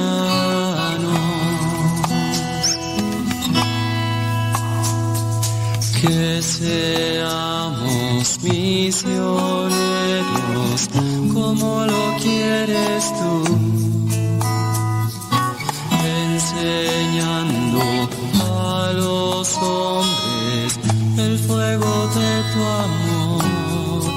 Oh, El Evangelio del día de hoy comienza con esa interpelación de Jesús a sus discípulos, que estaría bien conocer también nosotros qué es lo que piensan o qué es lo que dicen nuestros familiares, nuestros amigos, sinceramente de nosotros. Jesús en el versículo 13 dice, llegó a la región de Cesarea de Filipo y preguntó a sus discípulos, ¿quién dice la gente que es el Hijo del Hombre? Muchos de nosotros nos hemos formado una idea de las voces de los demás. Etiquetamos muchas veces a las personas, nos etiquetamos nosotros mismos y también nos llegamos a formar una idea de cierta persona por lo que dicen los demás. La gente, ¿quién dice que es el Hijo del Hombre? Para muchos de nosotros y también para los discípulos es más fácil dar la respuesta de lo que dice la gente, porque así uno se puede lavar las manos. Podemos ser más sinceros cuando damos a conocer la opinión de las personas. Los discípulos responden, algunos dicen que eres Juan el Bautista, otros dicen que eres Elías y otros dicen que Jeremías o algún otro profeta. Y con base a estas ideas que ustedes han escuchado de las personas, ¿qué es lo que creen? ¿Qué es lo que piensan? Jesús les pregunta, ¿y ustedes quién dicen que soy? La pregunta que está haciendo Jesús no se refiere solamente a una cuestión de comportamiento, no es una cuestión de carácter. La respuesta que está buscando es más trascendente y uno de los apóstoles es el que logra ver más allá de lo visible, de lo material, de lo físico. A eso también estamos nosotros invitados, a no quedarnos solamente con las apariencias, mirar más allá de lo que es la expresión facial. Pedro logró ver más allá de lo evidente y llega a responder no por una cuestión intelectual, no por una cuestión del raciocinio, sino por una cuestión revelada por Dios. Aquí se aplica la fe. Pedro dice, tú eres el Mesías, el Hijo del Dios viviente. Y Jesús le dice, dichoso tú, Simón, hijo de Jonás, porque esto no lo conociste por medios humanos, sino porque te lo reveló mi Padre que está en el cielo. Dichoso tú, Simón Pedro, porque has mirado, has visto más allá de las cuestiones físicas, del comportamiento, has visto más allá de las actitudes, porque los seres humanos estamos acostumbrados a mirar solamente por fuera, no miramos el corazón. El hombre se queda con las apariencias y Jesús siente beneplácito de Pedro, tanto así que le dice dichoso. Dichoso el hombre que puede conectarse con Dios para escuchar su voz. Dichoso el hombre que logra escuchar los mensajes de parte de Dios. Esto de saber los planes de Dios es un don, es un regalo que puede darnos a nosotros en la medida que somos humildes, que abrimos nuestro corazón y dejamos que Dios trabaje en nosotros. Cuando llegue ese momento hay que tener cuidado porque la tentación de la vanagloria, la tentación de creernos más que los demás porque tenemos esa revelación de parte de Dios puede acabar con este don o con este regalo que Dios nos ha dado. Tener dones o tener regalos de parte de Dios no es un privilegio, es una responsabilidad. Y se manifiesta en el versículo 18, donde le dice Jesús, yo te digo que tú eres Pedro, y sobre esta piedra voy a construir mi iglesia, y ni siquiera el poder de la muerte podrá vencerla. Ni siquiera el poder de la muerte podrá vencer mi iglesia. Pedro, sobre esta piedra edificaré mi iglesia. Eso te corresponde a ti. Esa será tu responsabilidad. Por eso no hay que andar haciendo tanto ruido, tanta polvadera, porque Dios nos regala talentos y dones. Son compromisos grandes. Dice en el versículo 19, te daré las llaves del reino de los cielos. Jesús no les anda dando las llaves a cualquiera de los apóstoles, no se los va a dar las llaves a un Judas Iscariote, se las da a uno que pudo mirar más allá de lo material, de lo humano, de las apariencias. Pedro, te daré las llaves del reino de los cielos, lo que tú ates aquí en la tierra, también quedará atado en el cielo, y lo que tú desates aquí en la tierra, también quedará desatado en el cielo. Compromiso, responsabilidades, trabajo, no es un privilegio, es una responsabilidad.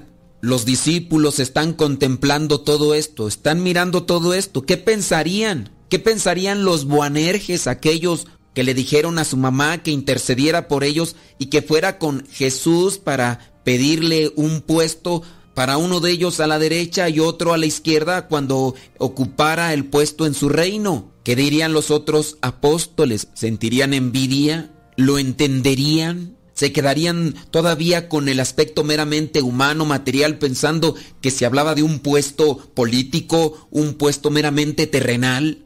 Como quiera Jesús les ordena que no se lo digan a nadie. Se ha revelado. Pedro fue el portavoz Pedro dio a conocer que Jesús es el Mesías. Con el tiempo no lo van a entender. Lo han descubierto, pero no le entienden. Y ya después por eso lo abandonan o ya incluso después no van a creer en la resurrección cuando aquellas mujeres y aquellos caminantes de Maús han dicho que han visto a Jesús. Tendrán que pasar varias cosas. Y es que así progresa la fe. Es algo que se va dando poco a poco en nosotros en la medida que la humildad trabaja en nosotros después de que se ha hecho el destape de Jesús el Mesías, dice en el versículo 21 que a partir de ese momento Jesús comenzó a explicarle a sus discípulos que él tendría que ir a Jerusalén.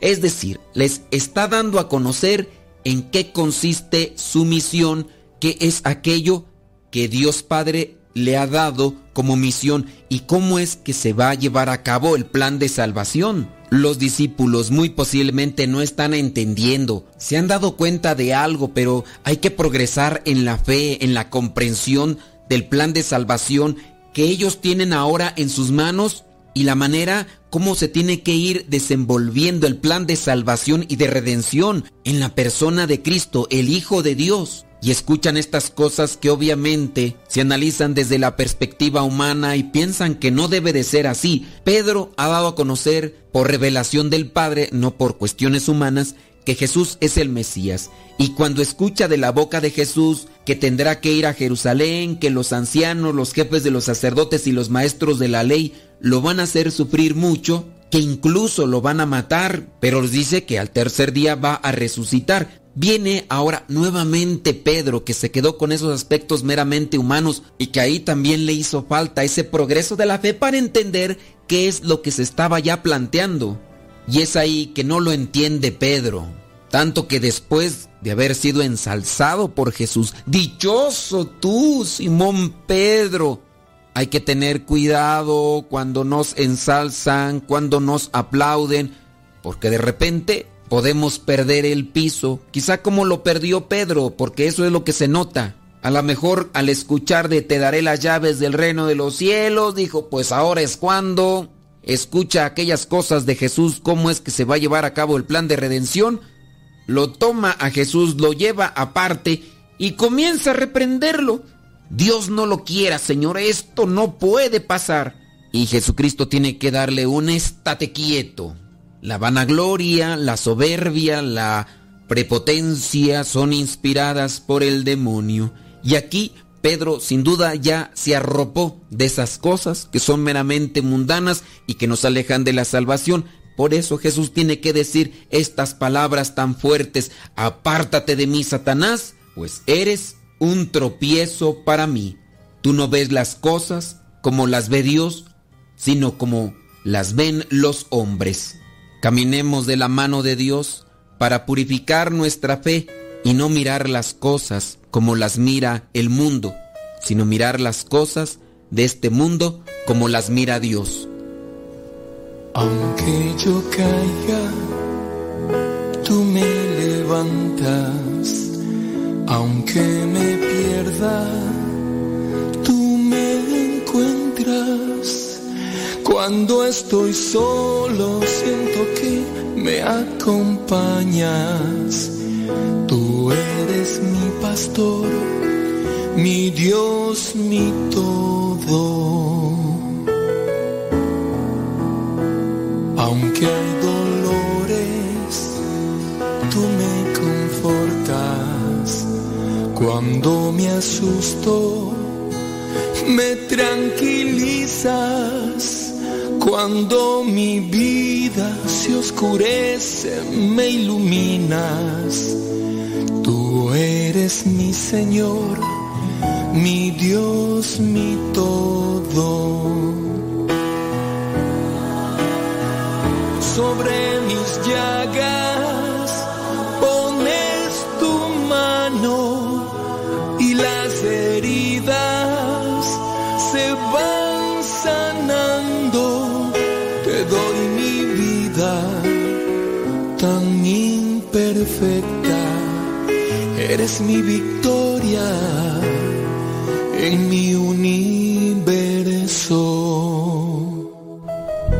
Nos ponemos ante la presencia de Dios.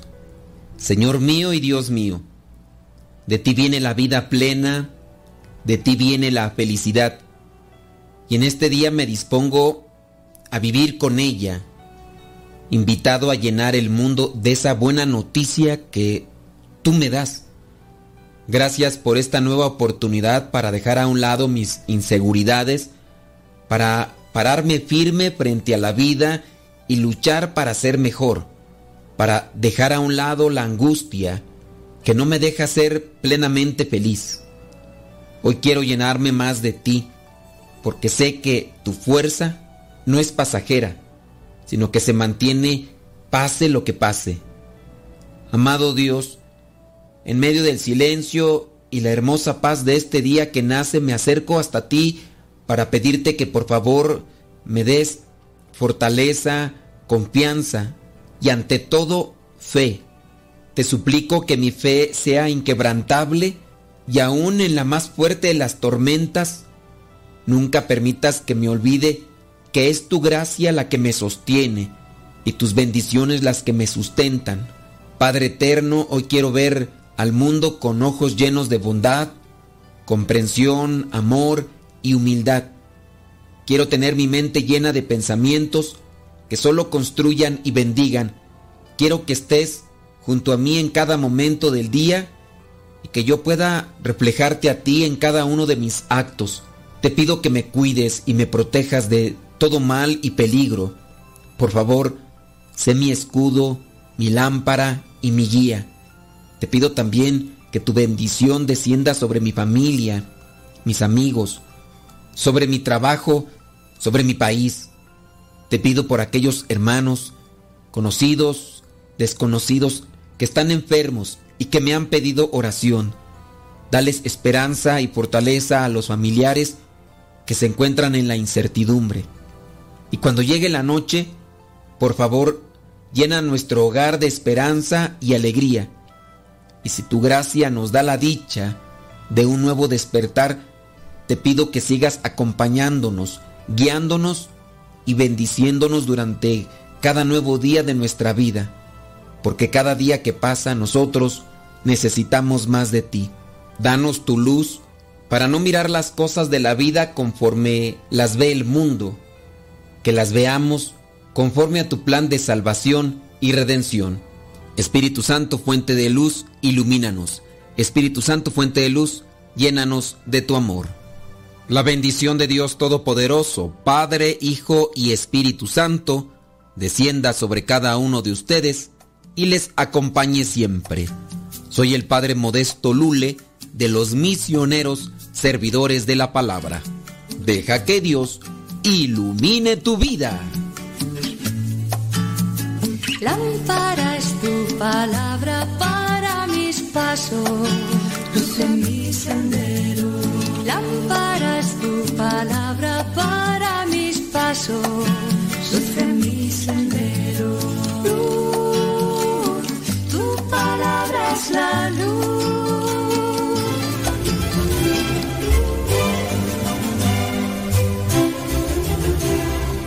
El día 5 de agosto se celebra a Nuestra Señora de las Nieves y la dedicación de la Basílica de Santa María la Mayor en Roma.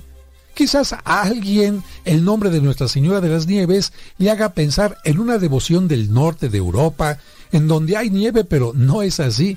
Se le llama así por un milagro que sucedió en la calurosa ciudad de Roma. Así es, amigo, sucedió un gran milagro, y es que una antigua leyenda cuenta que el Papa Liberio tuvo un sueño en el que la Virgen María le solicitaba que le construyera un gran templo en Roma, y que ella le enviaría a los donantes.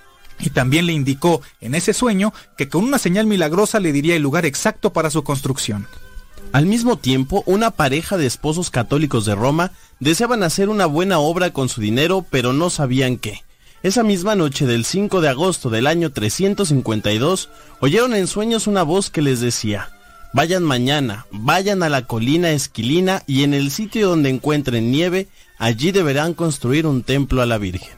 Las palabras que ellos escucharon parecía una locura porque en Roma casi nunca cae nieve y menos en agosto que es la fecha más calurosa de todo el año. Pero al día siguiente los esposos fueron al lugar que es una de las siete colinas de Roma y encontraron una parte de terreno cubierta de nieve. También el Papa Liberio entendió que esa era la señal prometida. Así que pronto se edificó el primer templo dedicado en Roma a la Madre de Dios. Y allí salió la devoción a la Virgen de las Nieves. En su honor muchas mujeres en el mundo llevan el nombre de Nieves. Y en honor de la Virgen existe en aquel sitio una gran basílica. Es una de las cuatro más famosas basílicas de Roma y se le conoce también con el nombre de Santa María la Mayor. Para quien no lo sabe, les decimos que las cuatro basílicas más importantes de Roma son la Basílica de San Pedro, donde está la tumba de San Pedro, la Basílica de San Pablo, donde se encuentra la tumba de San Pablo, la Basílica de San Juan de Letrán, que es la catedral del Papa y donde se conservan restos de San Juan Bautista, y finalmente la Basílica de Santa María la Mayor o Nuestra Señora de las Nieves. Esta última la construyó el Papa Sixto III en el año 432 en recuerdo del concilio de Éfeso, que en el año 431 había definido que María sí es Madre de Dios. Esta basílica, esta impresionante basílica ha sido remodelada y hermoseada durante siglos y su torre fue por mucho tiempo la más alta de Roma. Y por cierto, ahí se venera el pesebre donde Jesucristo nació. Por eso se le conoce también como Santa María del Pesebre o del Presepio en italiano, Santa María de las Nieves, por lo que hemos comentado, o la Basílica Liberiana en honor del Papa que la manda construir.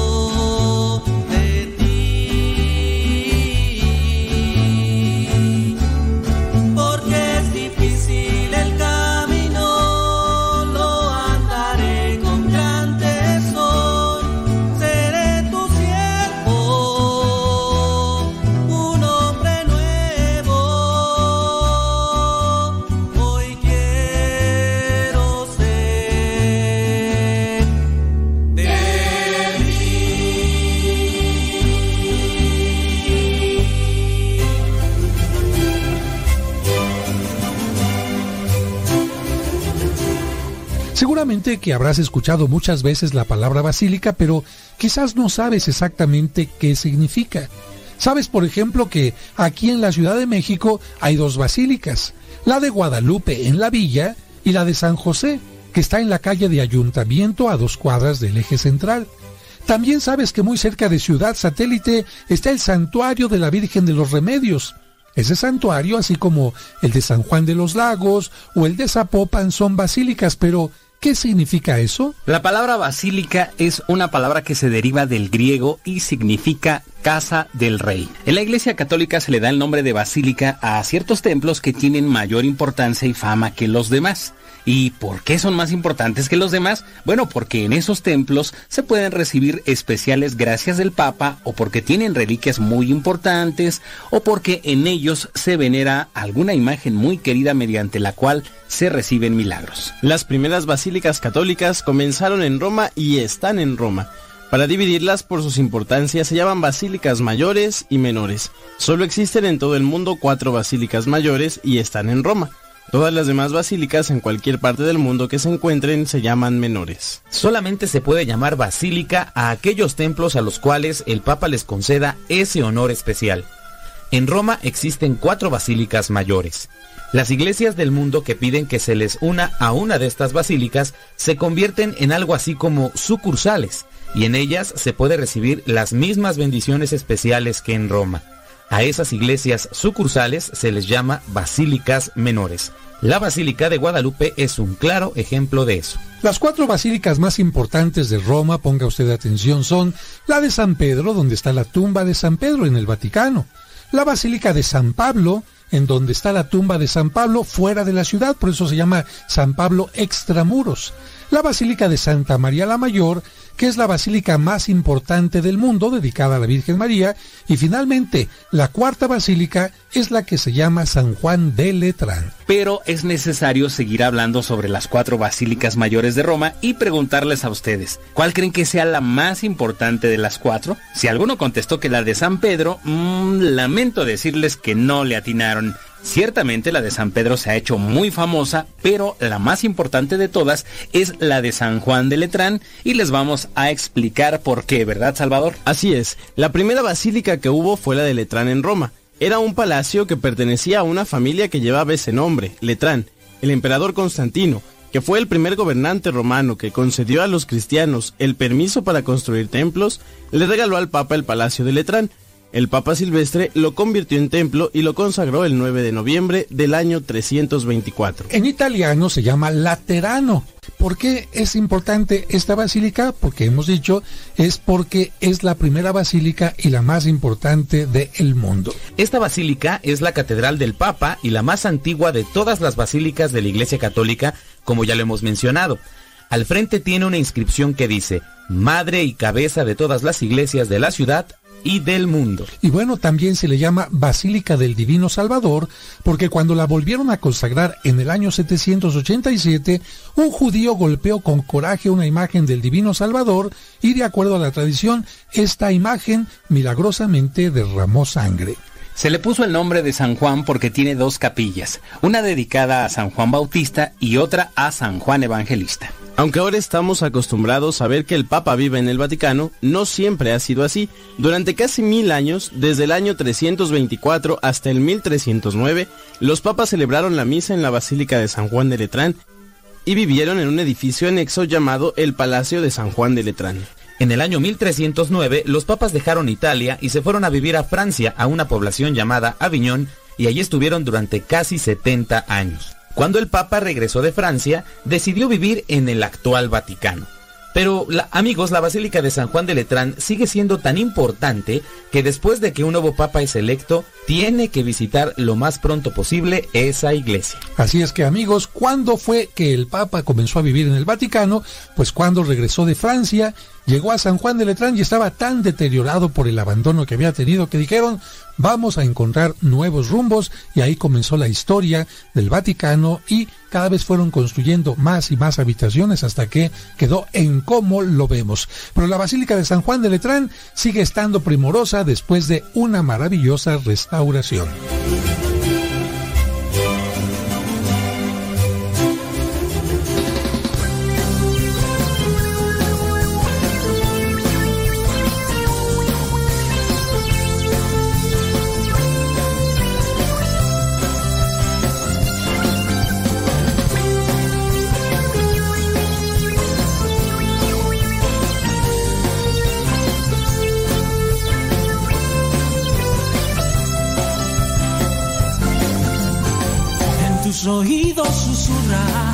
Muy quedó la misma canción.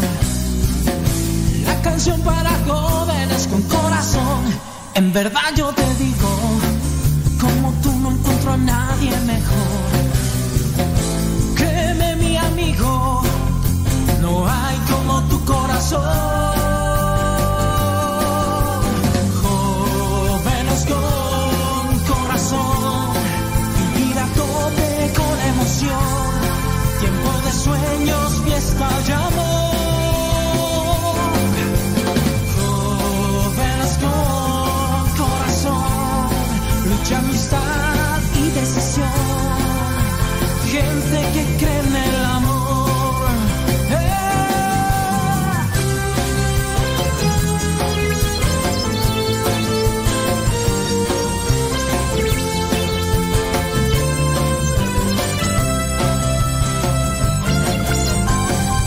Necesitas aplausos porque buscas una razón.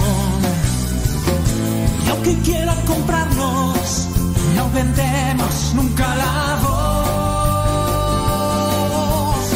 Si a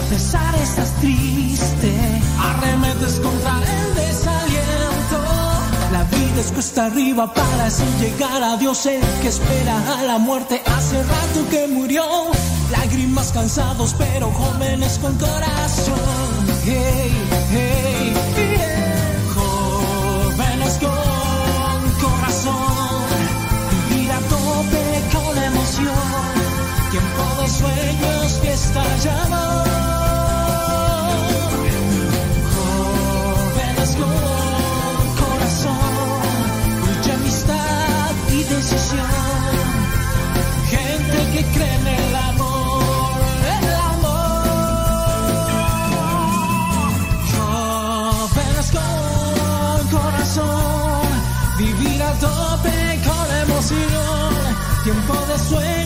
Fiesta y amor. ¿Y son? Jóvenes con corazón, mucha amistad y decisión.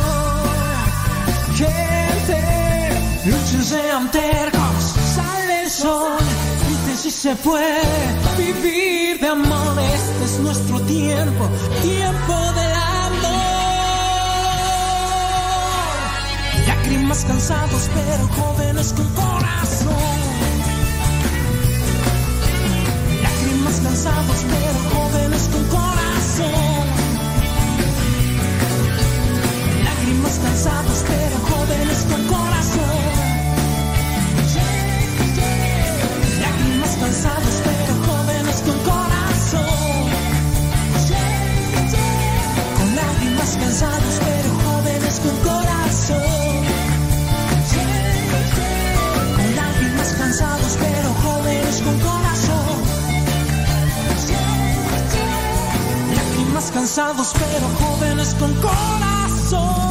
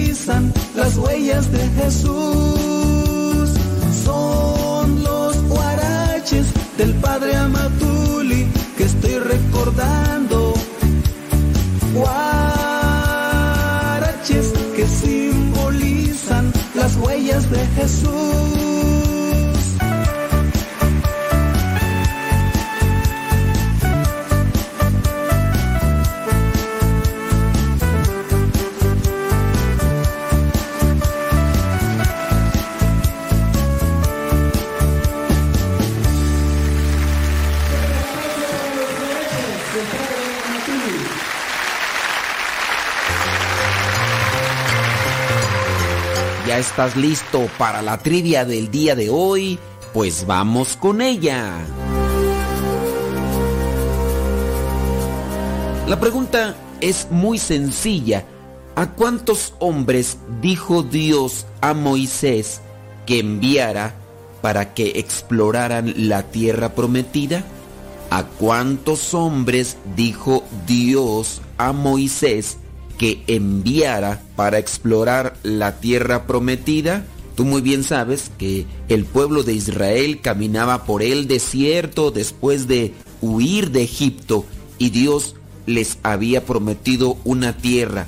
Cuando ya la divisaron desde lejos, tenían que ir a investigarla. ¿A cuántos hombres envió Moisés por mandato de Dios para que la revisaran, para que la investigaran? Moisés por mandato de Dios mandó a tres hombres, mandó a siete hombres o mandó a doce. ¿A cuántos hombres mandó Moisés por mandato de Dios para que investigaran la tierra prometida? ¿Mandó a tres hombres? ¿Mandó a siete hombres? ¿O mandó a doce hombres?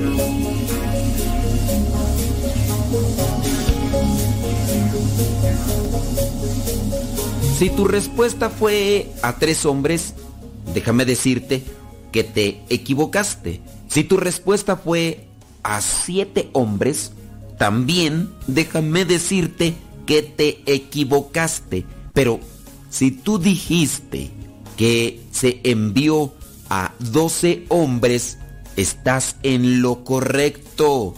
Fueron doce hombres los que se enviaron para investigar la tierra prometida y nosotros lo podemos comprobar en el libro de los números, capítulo 13, versículos del 1 al 16. Números 13 del 1 al 16. Ahí dice en el versículo número 1 de este capítulo 13, el Señor se dirigió a Moisés y le dijo, envía unos hombres a que exploren la tierra de Canaán, que yo voy a dar a los israelitas. Envía de cada tribu a uno que sea hombre de autoridad. ¿Cuántas tribus eran? ¿Cuántas tribus componían el pueblo de Israel? Como tú eres abusadillo desde chiquillo, sabes que eran doce tribus las que componían el pueblo de Israel. Y de entre cada tribu escogieron a Samúa, a Zafat, a Caleb, a Igal, a Oseas, a Paltí, a Gadiel, a Amiel, a Gadí, a Setur, a Naví y a Gueel. En el versículo 16 dice que a Oseas, uno de estos doce, que era hijo de Nun, le cambiaron el nombre y le pusieron Josué. Y tú recordarás muy bien, porque eres abusadillo desde chiquillo, que Josué viene a ser el sucesor de Moisés. Podemos decir entonces que dentro de estos doce hombres que fueron escogidos para explorar la tierra prometida, Oseas, es decir, Josué, era de los más abusadillos. Esto nos da como referencia que para poder cumplir con la voluntad de Dios no basta solamente estar rezando y dándose golpes de pecho a cada rato. Necesitamos poner en práctica la inteligencia, la disciplina, la autoridad,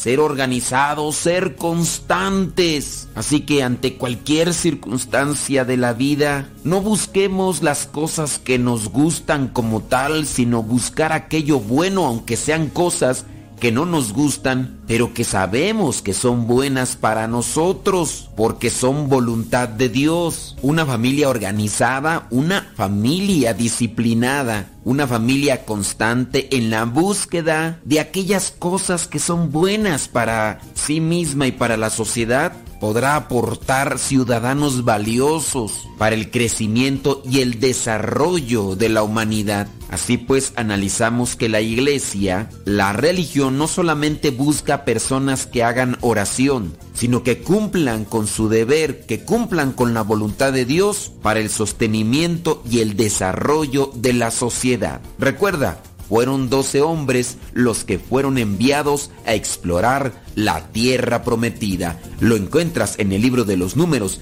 capítulo 13, versículos del 1 al 16.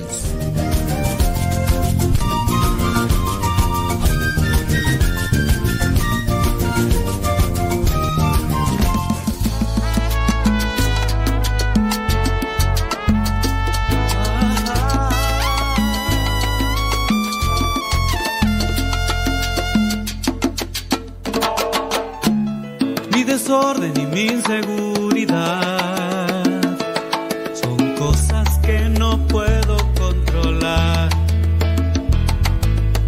Mi flojera que me desespera no la soporto más, pues cansado estoy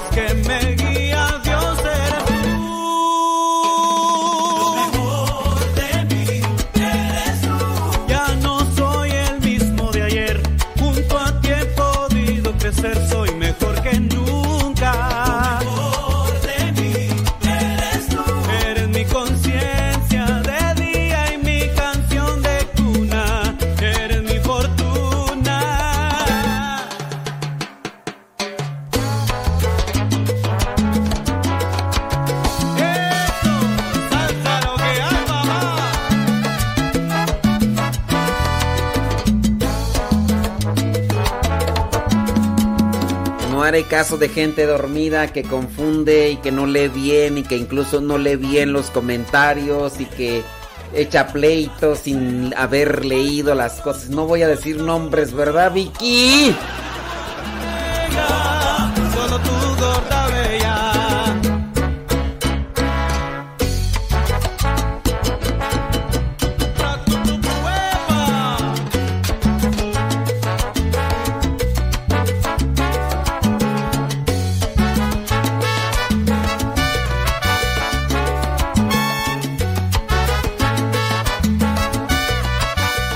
Eso de eh, cuestionar y echar pleito? Pero ni se ha leído el mensaje. O sea, hay gente dormida de veras. Ay, mi. Señora Gloria, échele agua fría en la, en la cara a su muchacha para que se despierte. Mire, me anda echando pleito. Señora Gloria, ¿cómo es eso? Que les mandé ahí un mensaje y ni lo lee y me está echando ahí pleito. Dice, miércoles, miércoles 4, miércoles 4. Ay, Dios mío, con esa gente. Dios le dé paciencia. Ya me imagino lo que ha de sufrir usted, señora Gloria, con esa muchacha ahí a un lado.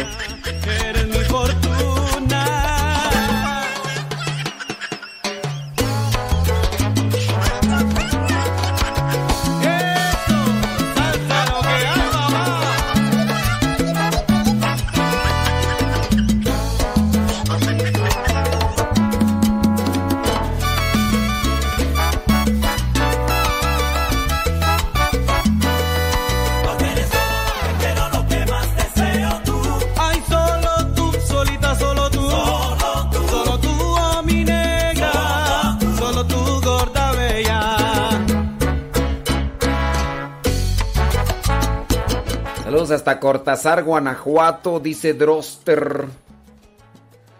Arias. Eh, sí. Mm, Saludos a Connie allá en Cortázar, Guanajuato. Connie. Quién sabe si nos estará escuchando. Ay, Connie, Connie. Connie, eh, fuimos compañeros en la generación de misioneros laicos. Uh, ya hace algunos ayeres. Para ser exactos, entramos un, un 10 de octubre, un 11 de octubre de 1998. ¡Qué barbaridad!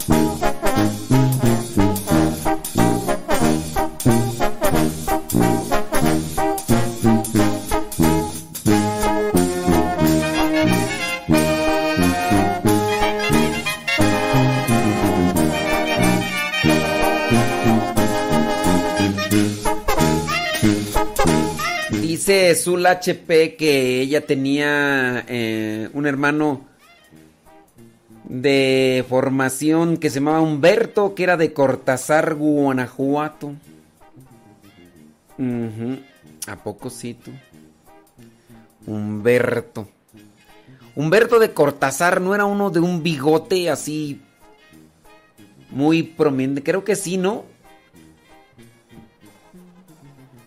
Dice, ¿cómo olvidar a mis hermanos de formación? Son de lo mejor que Dios me ha puesto en mi vida. Ira, ira, ira, ira, ira, ira, ira, ira, azul. Te va a escuchar tu viejo, vas a ver. Te va a escuchar tu viejo, azul. Saludos, dice. Efectivamente. Así es. Sí, sí, sí, sí, sí. Déjame ver por acá qué más. ¿Qué más dicen? Es que ya sí se armó por acá la. La rebaratenga. Ah, qué cosas son.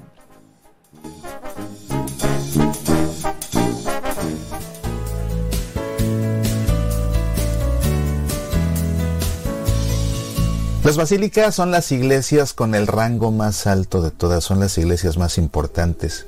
Hay dos categorías, las basílicas mayores y las basílicas menores. Las basílicas mayores son cuatro y pertenecen al Vaticano, aun cuando se encuentren fuera de su territorio.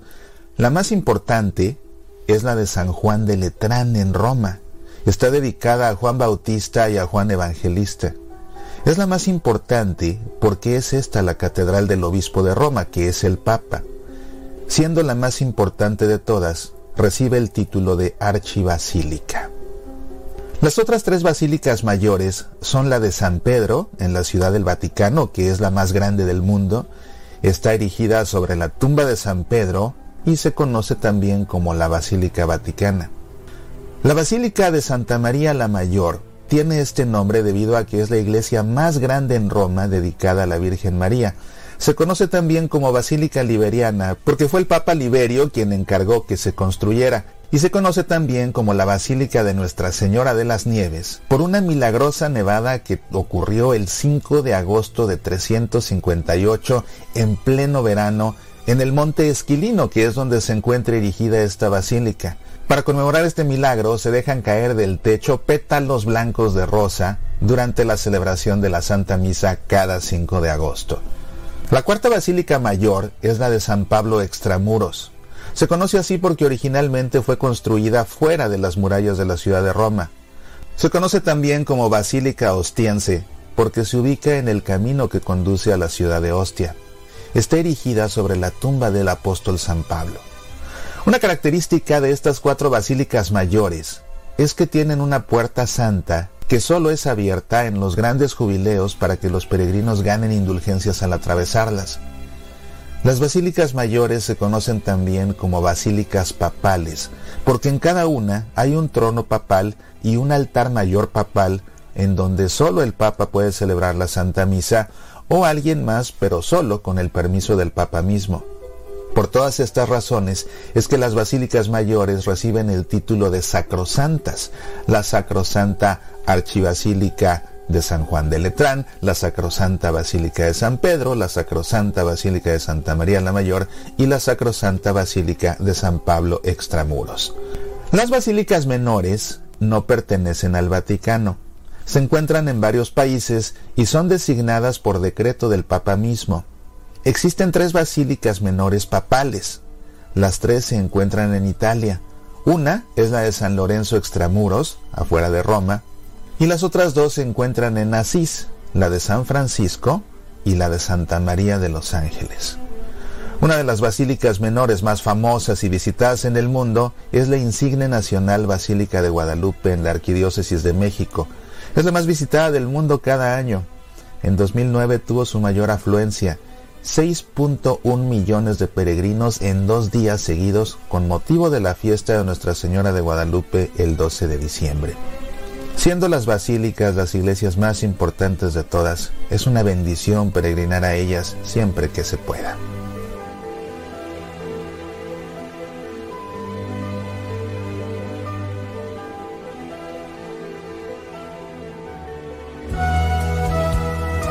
Soy Mauricio Pérez, estas son.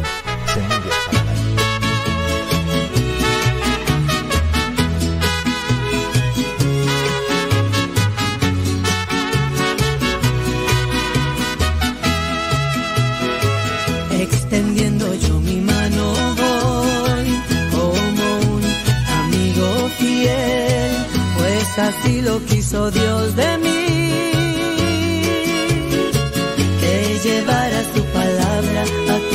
Lugar. Extendiendo yo mi mano voy para llevar su palabra a ti, para que aquel que llora de dolor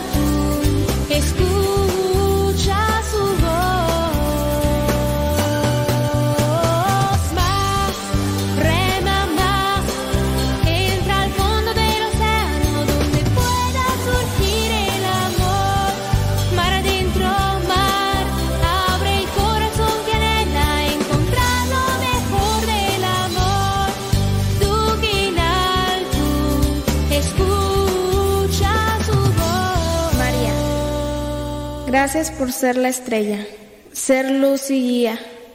Gracias por todas las bondades que nos das aún sin merecerlas. Gracias por ser tú nuestro estandarte. Estaba, estoy escuchando unos dis, unas canciones que me mandaron. Y pues bueno. Este ya ya las pasé, ya las pasé a a la computadora. Y este Y pues no, no, no, no, no, pues este, miren. Yo entiendo pues la buena intención de querer evangelizar con ciertas, o sea, sí hay que evangelizar con todos los medios, pero también hay que analizar um, que hay cosas que nosotros podemos hacer y otras y otras no. Por ejemplo, eh, este padrecito me mandó uno, dos, tres, tres discos. Y quién sabe si tendrá más. Pero ya, ya escuché la música. Miren, yo no soy experto, yo no soy músico, yo no estudié música y todo. Pero puedo decir que tengo un cierto oído crítico y distingo quién está entonado y quién no.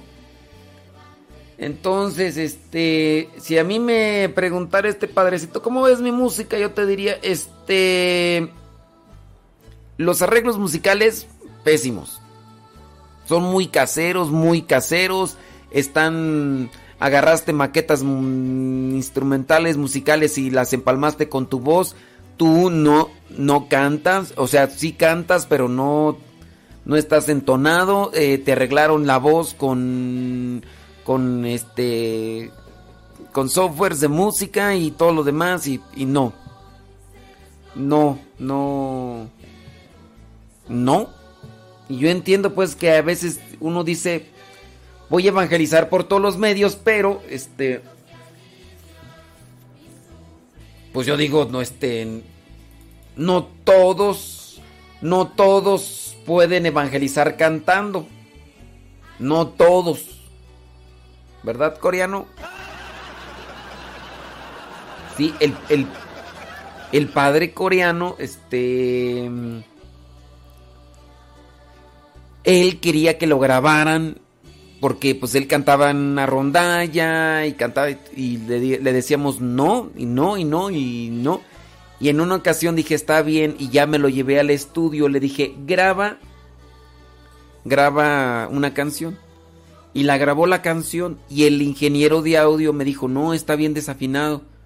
Le digo, a ver, hazle tú entender porque ya le dije yo que está desafinado y él pues se enoja porque dice que sí canta bien, porque piensa que canta bien. Y entonces este, le dije, ¿sabes qué? Mira, grábalo aunque esté todo desafinado. Dale las orientaciones. Dale las orientaciones necesarias. Y entonces, este, pues grábalo. Y me pasas el audio. Y se lo vamos a dar para que se escuche bien. Mira, el padre coreanito, este, insistía, insistía, insistía, insistía. Tanto que lo grabáramos y lo grabamos y cuando ya teníamos la pista grabada junto con toda la música se la pasamos. Le dije, mira, no es mala onda, se te ha dicho, tú dices que no, no te tomamos en cuenta y que no queremos grabarte, que no queremos que, que apoyes y todo eso. Escúchate, aquí está el audio, este se fue grabó en un estudio, escucha tu voz. No, o sea, si cantas, tú en un coro, en una, en una misa, estás bien pero no para cantar en un disco de así. Entonces, este, pues no. Entonces hay sacerdotes que, como este, este padrecito que nos mandó sus tres discos, y que pues yo entiendo que hay buena intención de querer evangelizar de esa manera. Yo hasta estaba pensando, dije, si estas canciones están bien y si no están registradas, no, hombre, me van a servir a mí para ponerlas en la radio y, y no tener esos problemas ahí de, de música registrada. Pero no, no, no. Y, tampoco quiero poner, tampoco quiero ponérselas ahorita para que me den ustedes su opinión, porque pues, ah, en parte ya dije del padre y luego. Pero sí, este es mi opinión con respecto a esta música que me que me hizo llegar en la mujer me decir, "Ay, tú muy perfecto, ¿no? De seguro tú cantas como Los Ángeles." Pues no, yo sé que no canto, estoy desafinado. Yo estoy desafinado y todo y reconozco y todo. Aunque a veces cuando canto dicen, ¡ay, padre, qué bonito canta! Le dije, "Mm, pues, como ustedes cantan como la chimoltrufia, pues me califican a mí. Sí, eso sí, yo canto mejor que la chimoltrufia.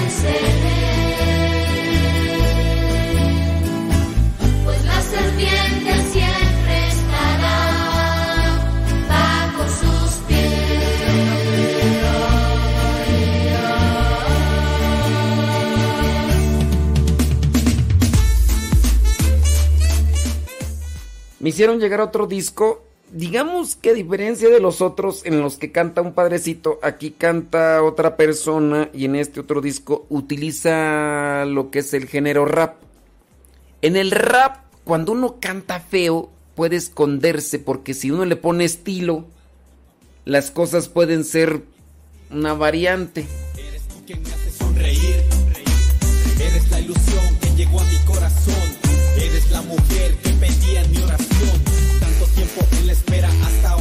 Llegado. Diste un giro a mi vida, el pasado has borrado. El presente lo haces tú y me haces tan feliz. Las tristezas se marcharon, hoy he vuelto a sonreír. Llegaste a mi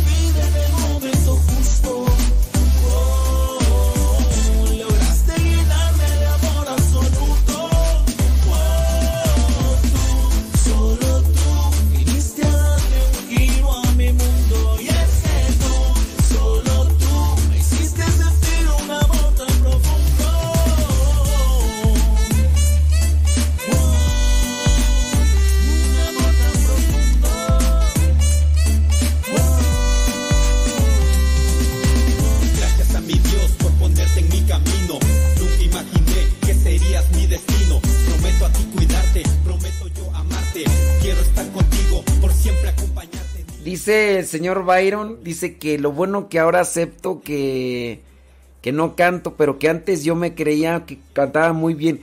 ¿Cuándo, señor Byron? ¿Cuándo? Dice... mm,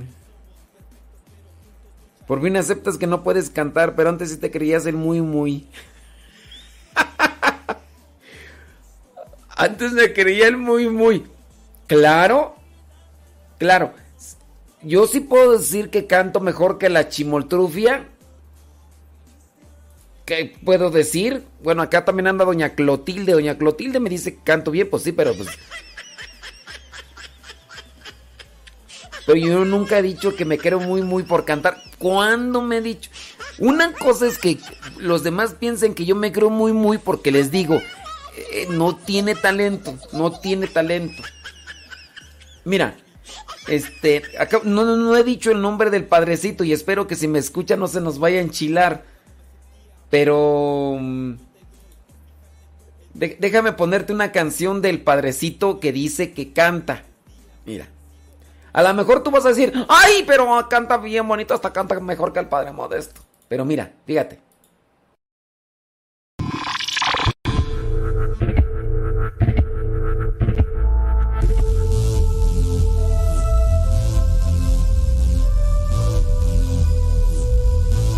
Deja adelantarle.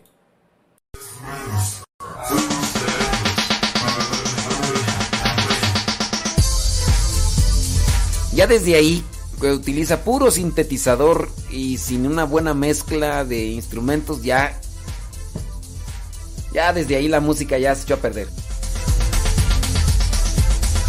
Haz de cuenta así que agarró el teclado, lo metió en la computadora y ta ta ta ta ta ta. ta. Gloria Chécale nada más la tonalidad, los, los no está entonado.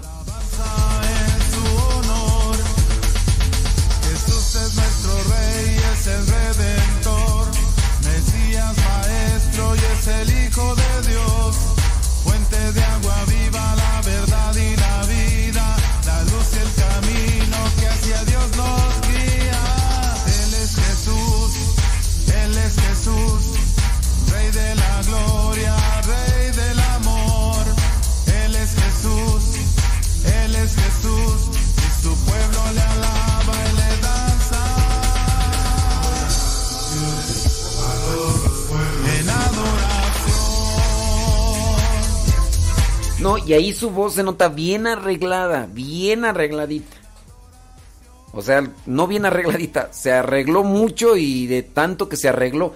No sé si, por ejemplo, pasa, ¿no? Que, que, que hay veces que las señoras, pues bueno, pues las señoras hay veces, las mujeres se quieren arreglar, pero de tanto que se quieren arreglar, se ponen maquillaje de más, se ponen unas pestañas que parecen unas... Se ponen así eh, sombras en los ojos y cuando las miras tú dices, así está la voz, no digo de quién es el padrecito, digo, y ojalá si me escucha que no se me vaya a ofender, que no se me vaya a ofender, este, pero, pues, este, la música de sintetizador, pero así como que agarraron las melodías, avéntalas y cántale encima, ándale. Y de tan arreglada que está la voz, está así como estas señoras que a veces se maquillan mucho, se ponen una plasta de, de polvo, o, se ponen una, una base, después polvo, después sombras, des- y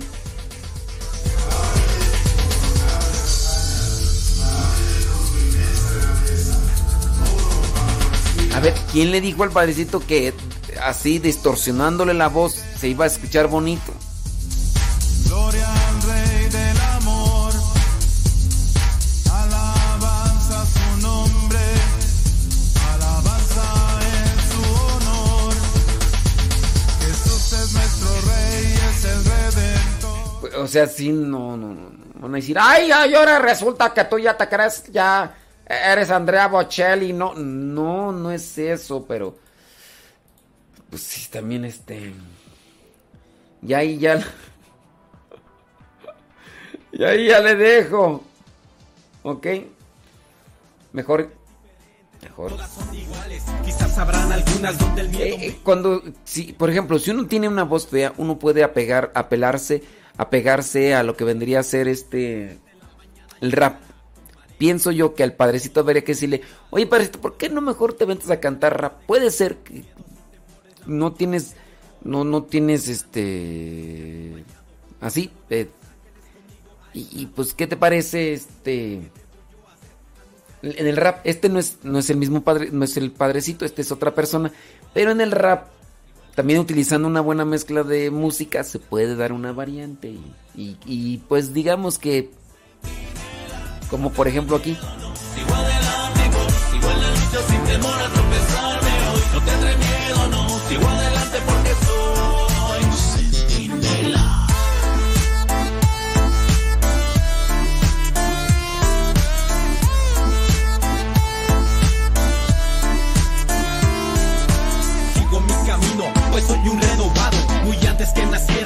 Sido yo llamado.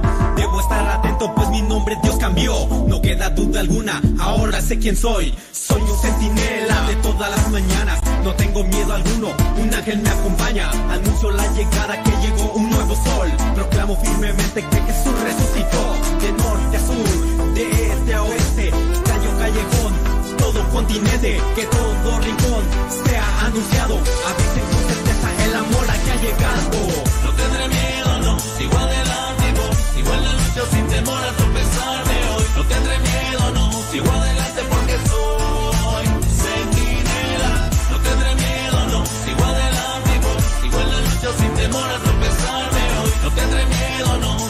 Me gustan más los arreglos musicales aquí en esta canción de rap y también digamos que el tono de la voz se, se ajusta más y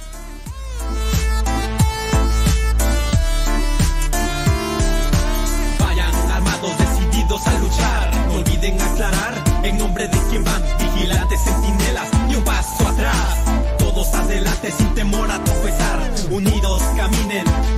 Preguntan acá que si en este caso de cuando se canta feo, que si la buena intención cuenta.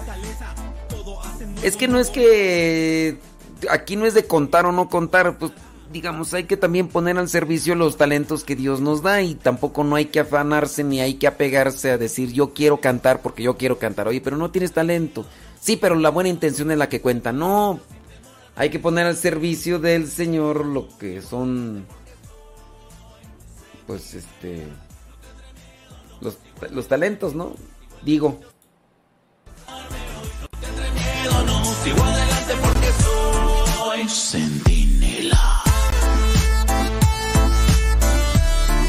Y este, este rapero se llama eh, Centinela. Saúl Alberto Vega. Centinela. Me- Me late la, la música. En nombre de quien van, vigilantes, centinelas y un paso atrás. Todos adelante sin temor a tropezar. Unidos caminen, vayan a la par. Si fuera necesario, la vida entregar. Dios está contigo, también su fortaleza. Todo hace nuevo, nuevo lo comienza. Vendrá a cuidarte, contigo estará. Puedes estar seguro que nada pasará. Es nuestro protector, Dios de Jacob estará con nosotros, el Señor Sabaoth. No tendré miedo, no, sigo adelante, voy. Sigo en la lucha sin temor a tropezarme hoy. No tendré miedo, no, sigo adelante porque soy sentinela. No tendré miedo, no, sigo adelante, voy. Sigo en la lucha sin temor a tropezarme hoy. No tendré miedo, no, sigo adelante porque soy sentinela. Byron se está vengando. Dice que el otro padrecito canta igual que uno que canta una canción que se llama Buscando ovejas. Buscando ovejas. Pero por lo menos en la rapeada me defiendo un poco, ¿no? El libro del Eclesiastés, conocido también como el libro de Cogelet, es uno de los libros más hermosos de la escritura y contiene una profundísima reflexión acerca de nuestra vida aquí en la tierra. Se le atribuye al rey Salomón, pero ¿en verdad lo escribió él? ¿Cuándo fue escrito? ¿Cuál es su tema principal? No te vayas, en un momento te lo cuento.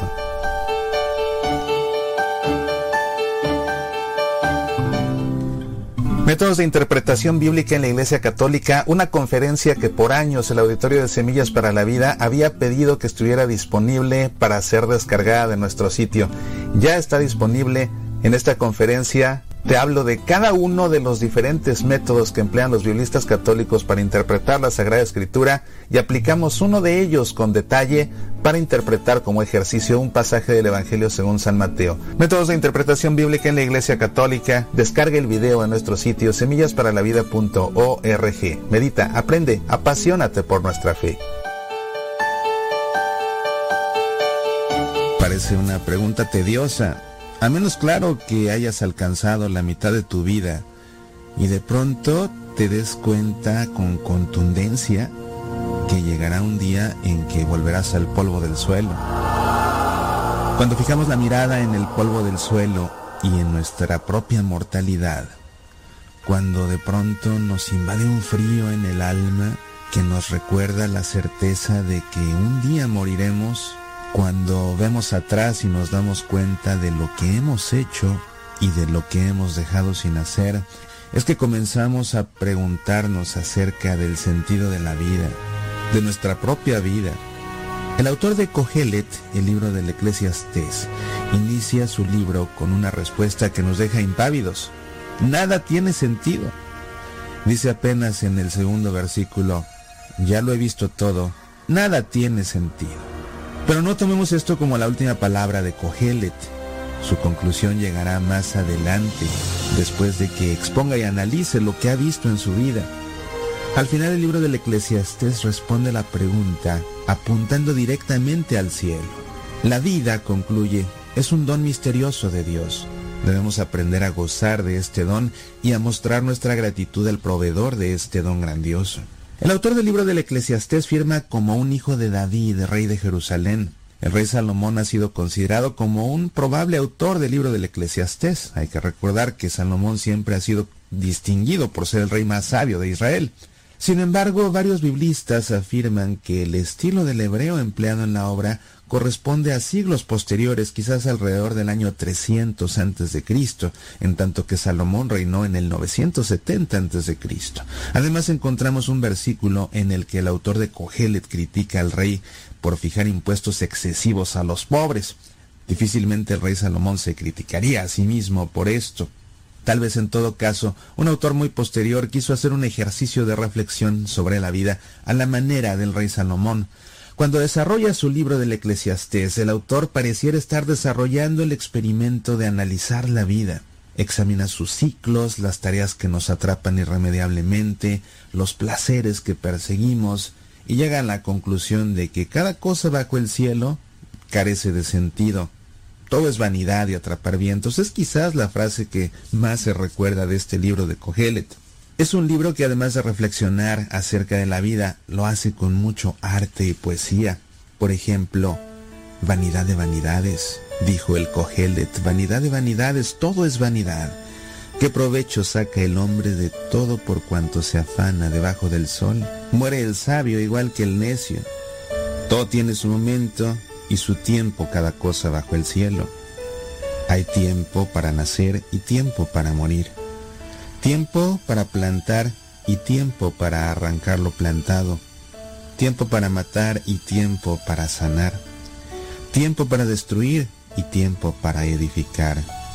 Tiempo para llorar y tiempo para reír. Tiempo para lamentarse y tiempo para danzar. Tiempo para esparcir las piedras y tiempo para recogerlas. Tiempo para abrazarse y tiempo para separarse Tiempo para buscar y tiempo para perder. Tiempo para guardar y tiempo para tirar. Tiempo para rasgar y tiempo para coser. Tiempo para callar y tiempo para hablar.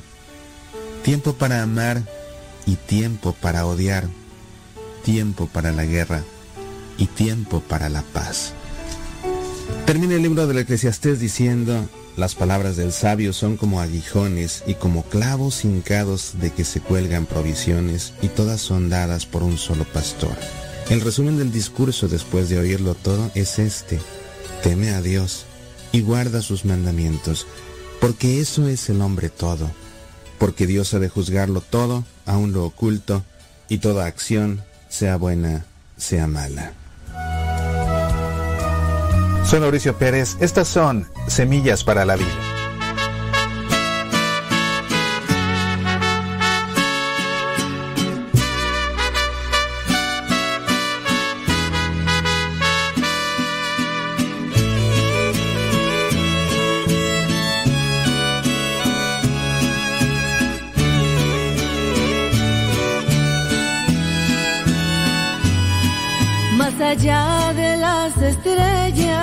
Hay un mundo sin igual, donde las costas son bellas, donde ya no sufrirás.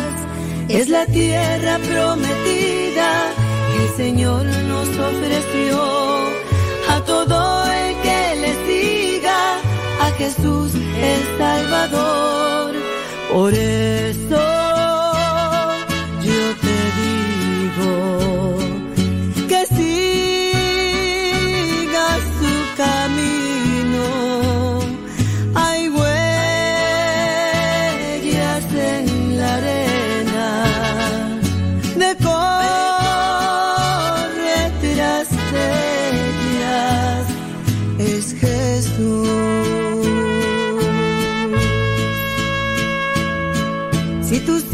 sigues tras las huellas, más allá lo encontrarás. Trae una barca bien llena de pura felicidad. Si tú subes a esta barca con Jesús de Nazaret, te dará del agua viva y ya no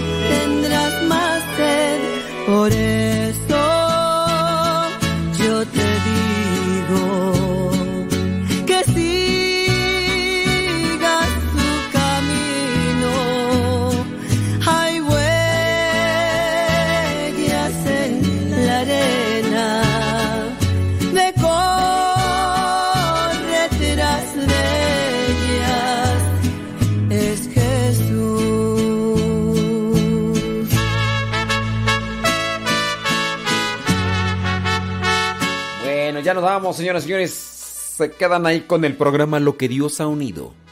Con Patti y Paco. Y después regresamos con el programa De todo un poco. De todo un poco. Mm, En, en ocasiones no se entiende el comentario que yo puedo hacer a cierto tipo de cosas. Hay algunas personas que tienden a tomarlo de manera muy personal o lo toman de manera ofensiva. Por ejemplo, la crítica que hago a cierta situación. No mencioné cómo se llama el padrecito que grabó la música. ¿O sí lo dije? Entonces no es un ataque directo, ni... No es mi intención tampoco atacar, o sea... Ahora, este, con relación a lo de la música, ¿por, por qué comenté lo de la música? Lo de la música lo comenté con este punto, y que si no se entendió, pues bueno, lamentablemente, ¿verdad? A veces que uno puede, eh, uno tiene que explicar por dónde gira la reflexión. La reflexión es, pon al servicio los talentos que Dios te dio. No te obsesiones en querer hacer algo que, no puedes o de lo que no tienes talento. Hay veces que nos obsesionamos por querer hacer algo que no está bien porque no tenemos el talento. Esa es la cuestión. Y habrá gente que va a decir, no, pero si es su vida y él quiere cantar, pues que, que siga cantando. Yo igual, en mi caso, no, no me esforzo, o no me esfuerzo más bien, en, en querer hacer algo de lo que sé que no tengo talento. Yo sé que hay cosas que Dios me dio y las voy a poner en práctica. El talento puede ser para predicar, el talento puede ser para cantar, vamos a ponerlo al servicio. Pero no te obsesiones por querer hacer algo que no te sale bien. Eh, mejor yo te di- diría, ¿sabes qué? Enfócate y analiza cuál es el talento que Dios te dio y trabaja en ese. Esa es la, el punto de reflexión que intenté hacer con esto. Tengo que explicarlo con palitos y bolitas para que algunos no se sientan aludidos ni se sientan ofendidos. ¿Conozco a este padrecito? No. ¿Dije su nombre? Tampoco. Y algunos pues se sintieron amedrentados o eh, sienten que no es correcto que yo esté diciendo que alguien canta feo. Pues así cante feo o así escriba mal, eh, van a decir, no, pues es que tú no debes de criticarlo por sus faltas de ortografía. Lo bueno es que tiene intención, no, pero hay que corregirnos, hay que ayudarnos, ¿no? Y si hay algo que se pueda corregir en lo que se pueda perfeccionar, y si no, pues no, este, no puedes tú bailar bien, o sea, tú vas, ya, esa fue la intención del comentario, pero creo que algunos, pues bueno, se quedaron más como con una crítica, eh, pensaban directa, que porque, en fin. Por eso no digo nombres de las personas y, demás, porque pues se malentiende, se malentiende la intención y ya. El tiempo se terminó y ya tenemos que dejar ahí el espacio para lo que Dios ha unido de Patti y Paco.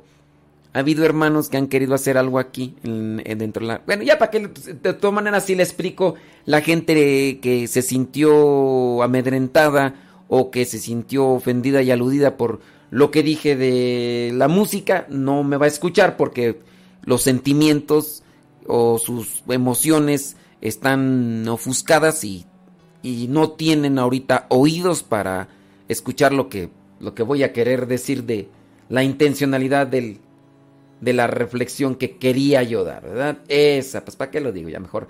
Ahí la dejamos, a ver si al rato nos siguen escuchando y si no, pues que les vaya bien. Eh, yo sé que algunos nos dejan de escuchar por eso, pero pues que les vaya bien, Dios les bendiga. Y al ratito, a los que quieran, pues regresamos con el programa Lo que Dios ha unido. No, al ratito regresamos con De todo un poco para el católico. que en mis tiempos no entras, que te echo a un lado en los más duros momentos, en tristezas y heridas, cuando mi economía no andaba nada bien, con el problema en casa entre familia y amigos, en los más duros momentos, siempre estuviste conmigo. Y hoy por fin me a entregarte mis tiempos, a poner en tus manos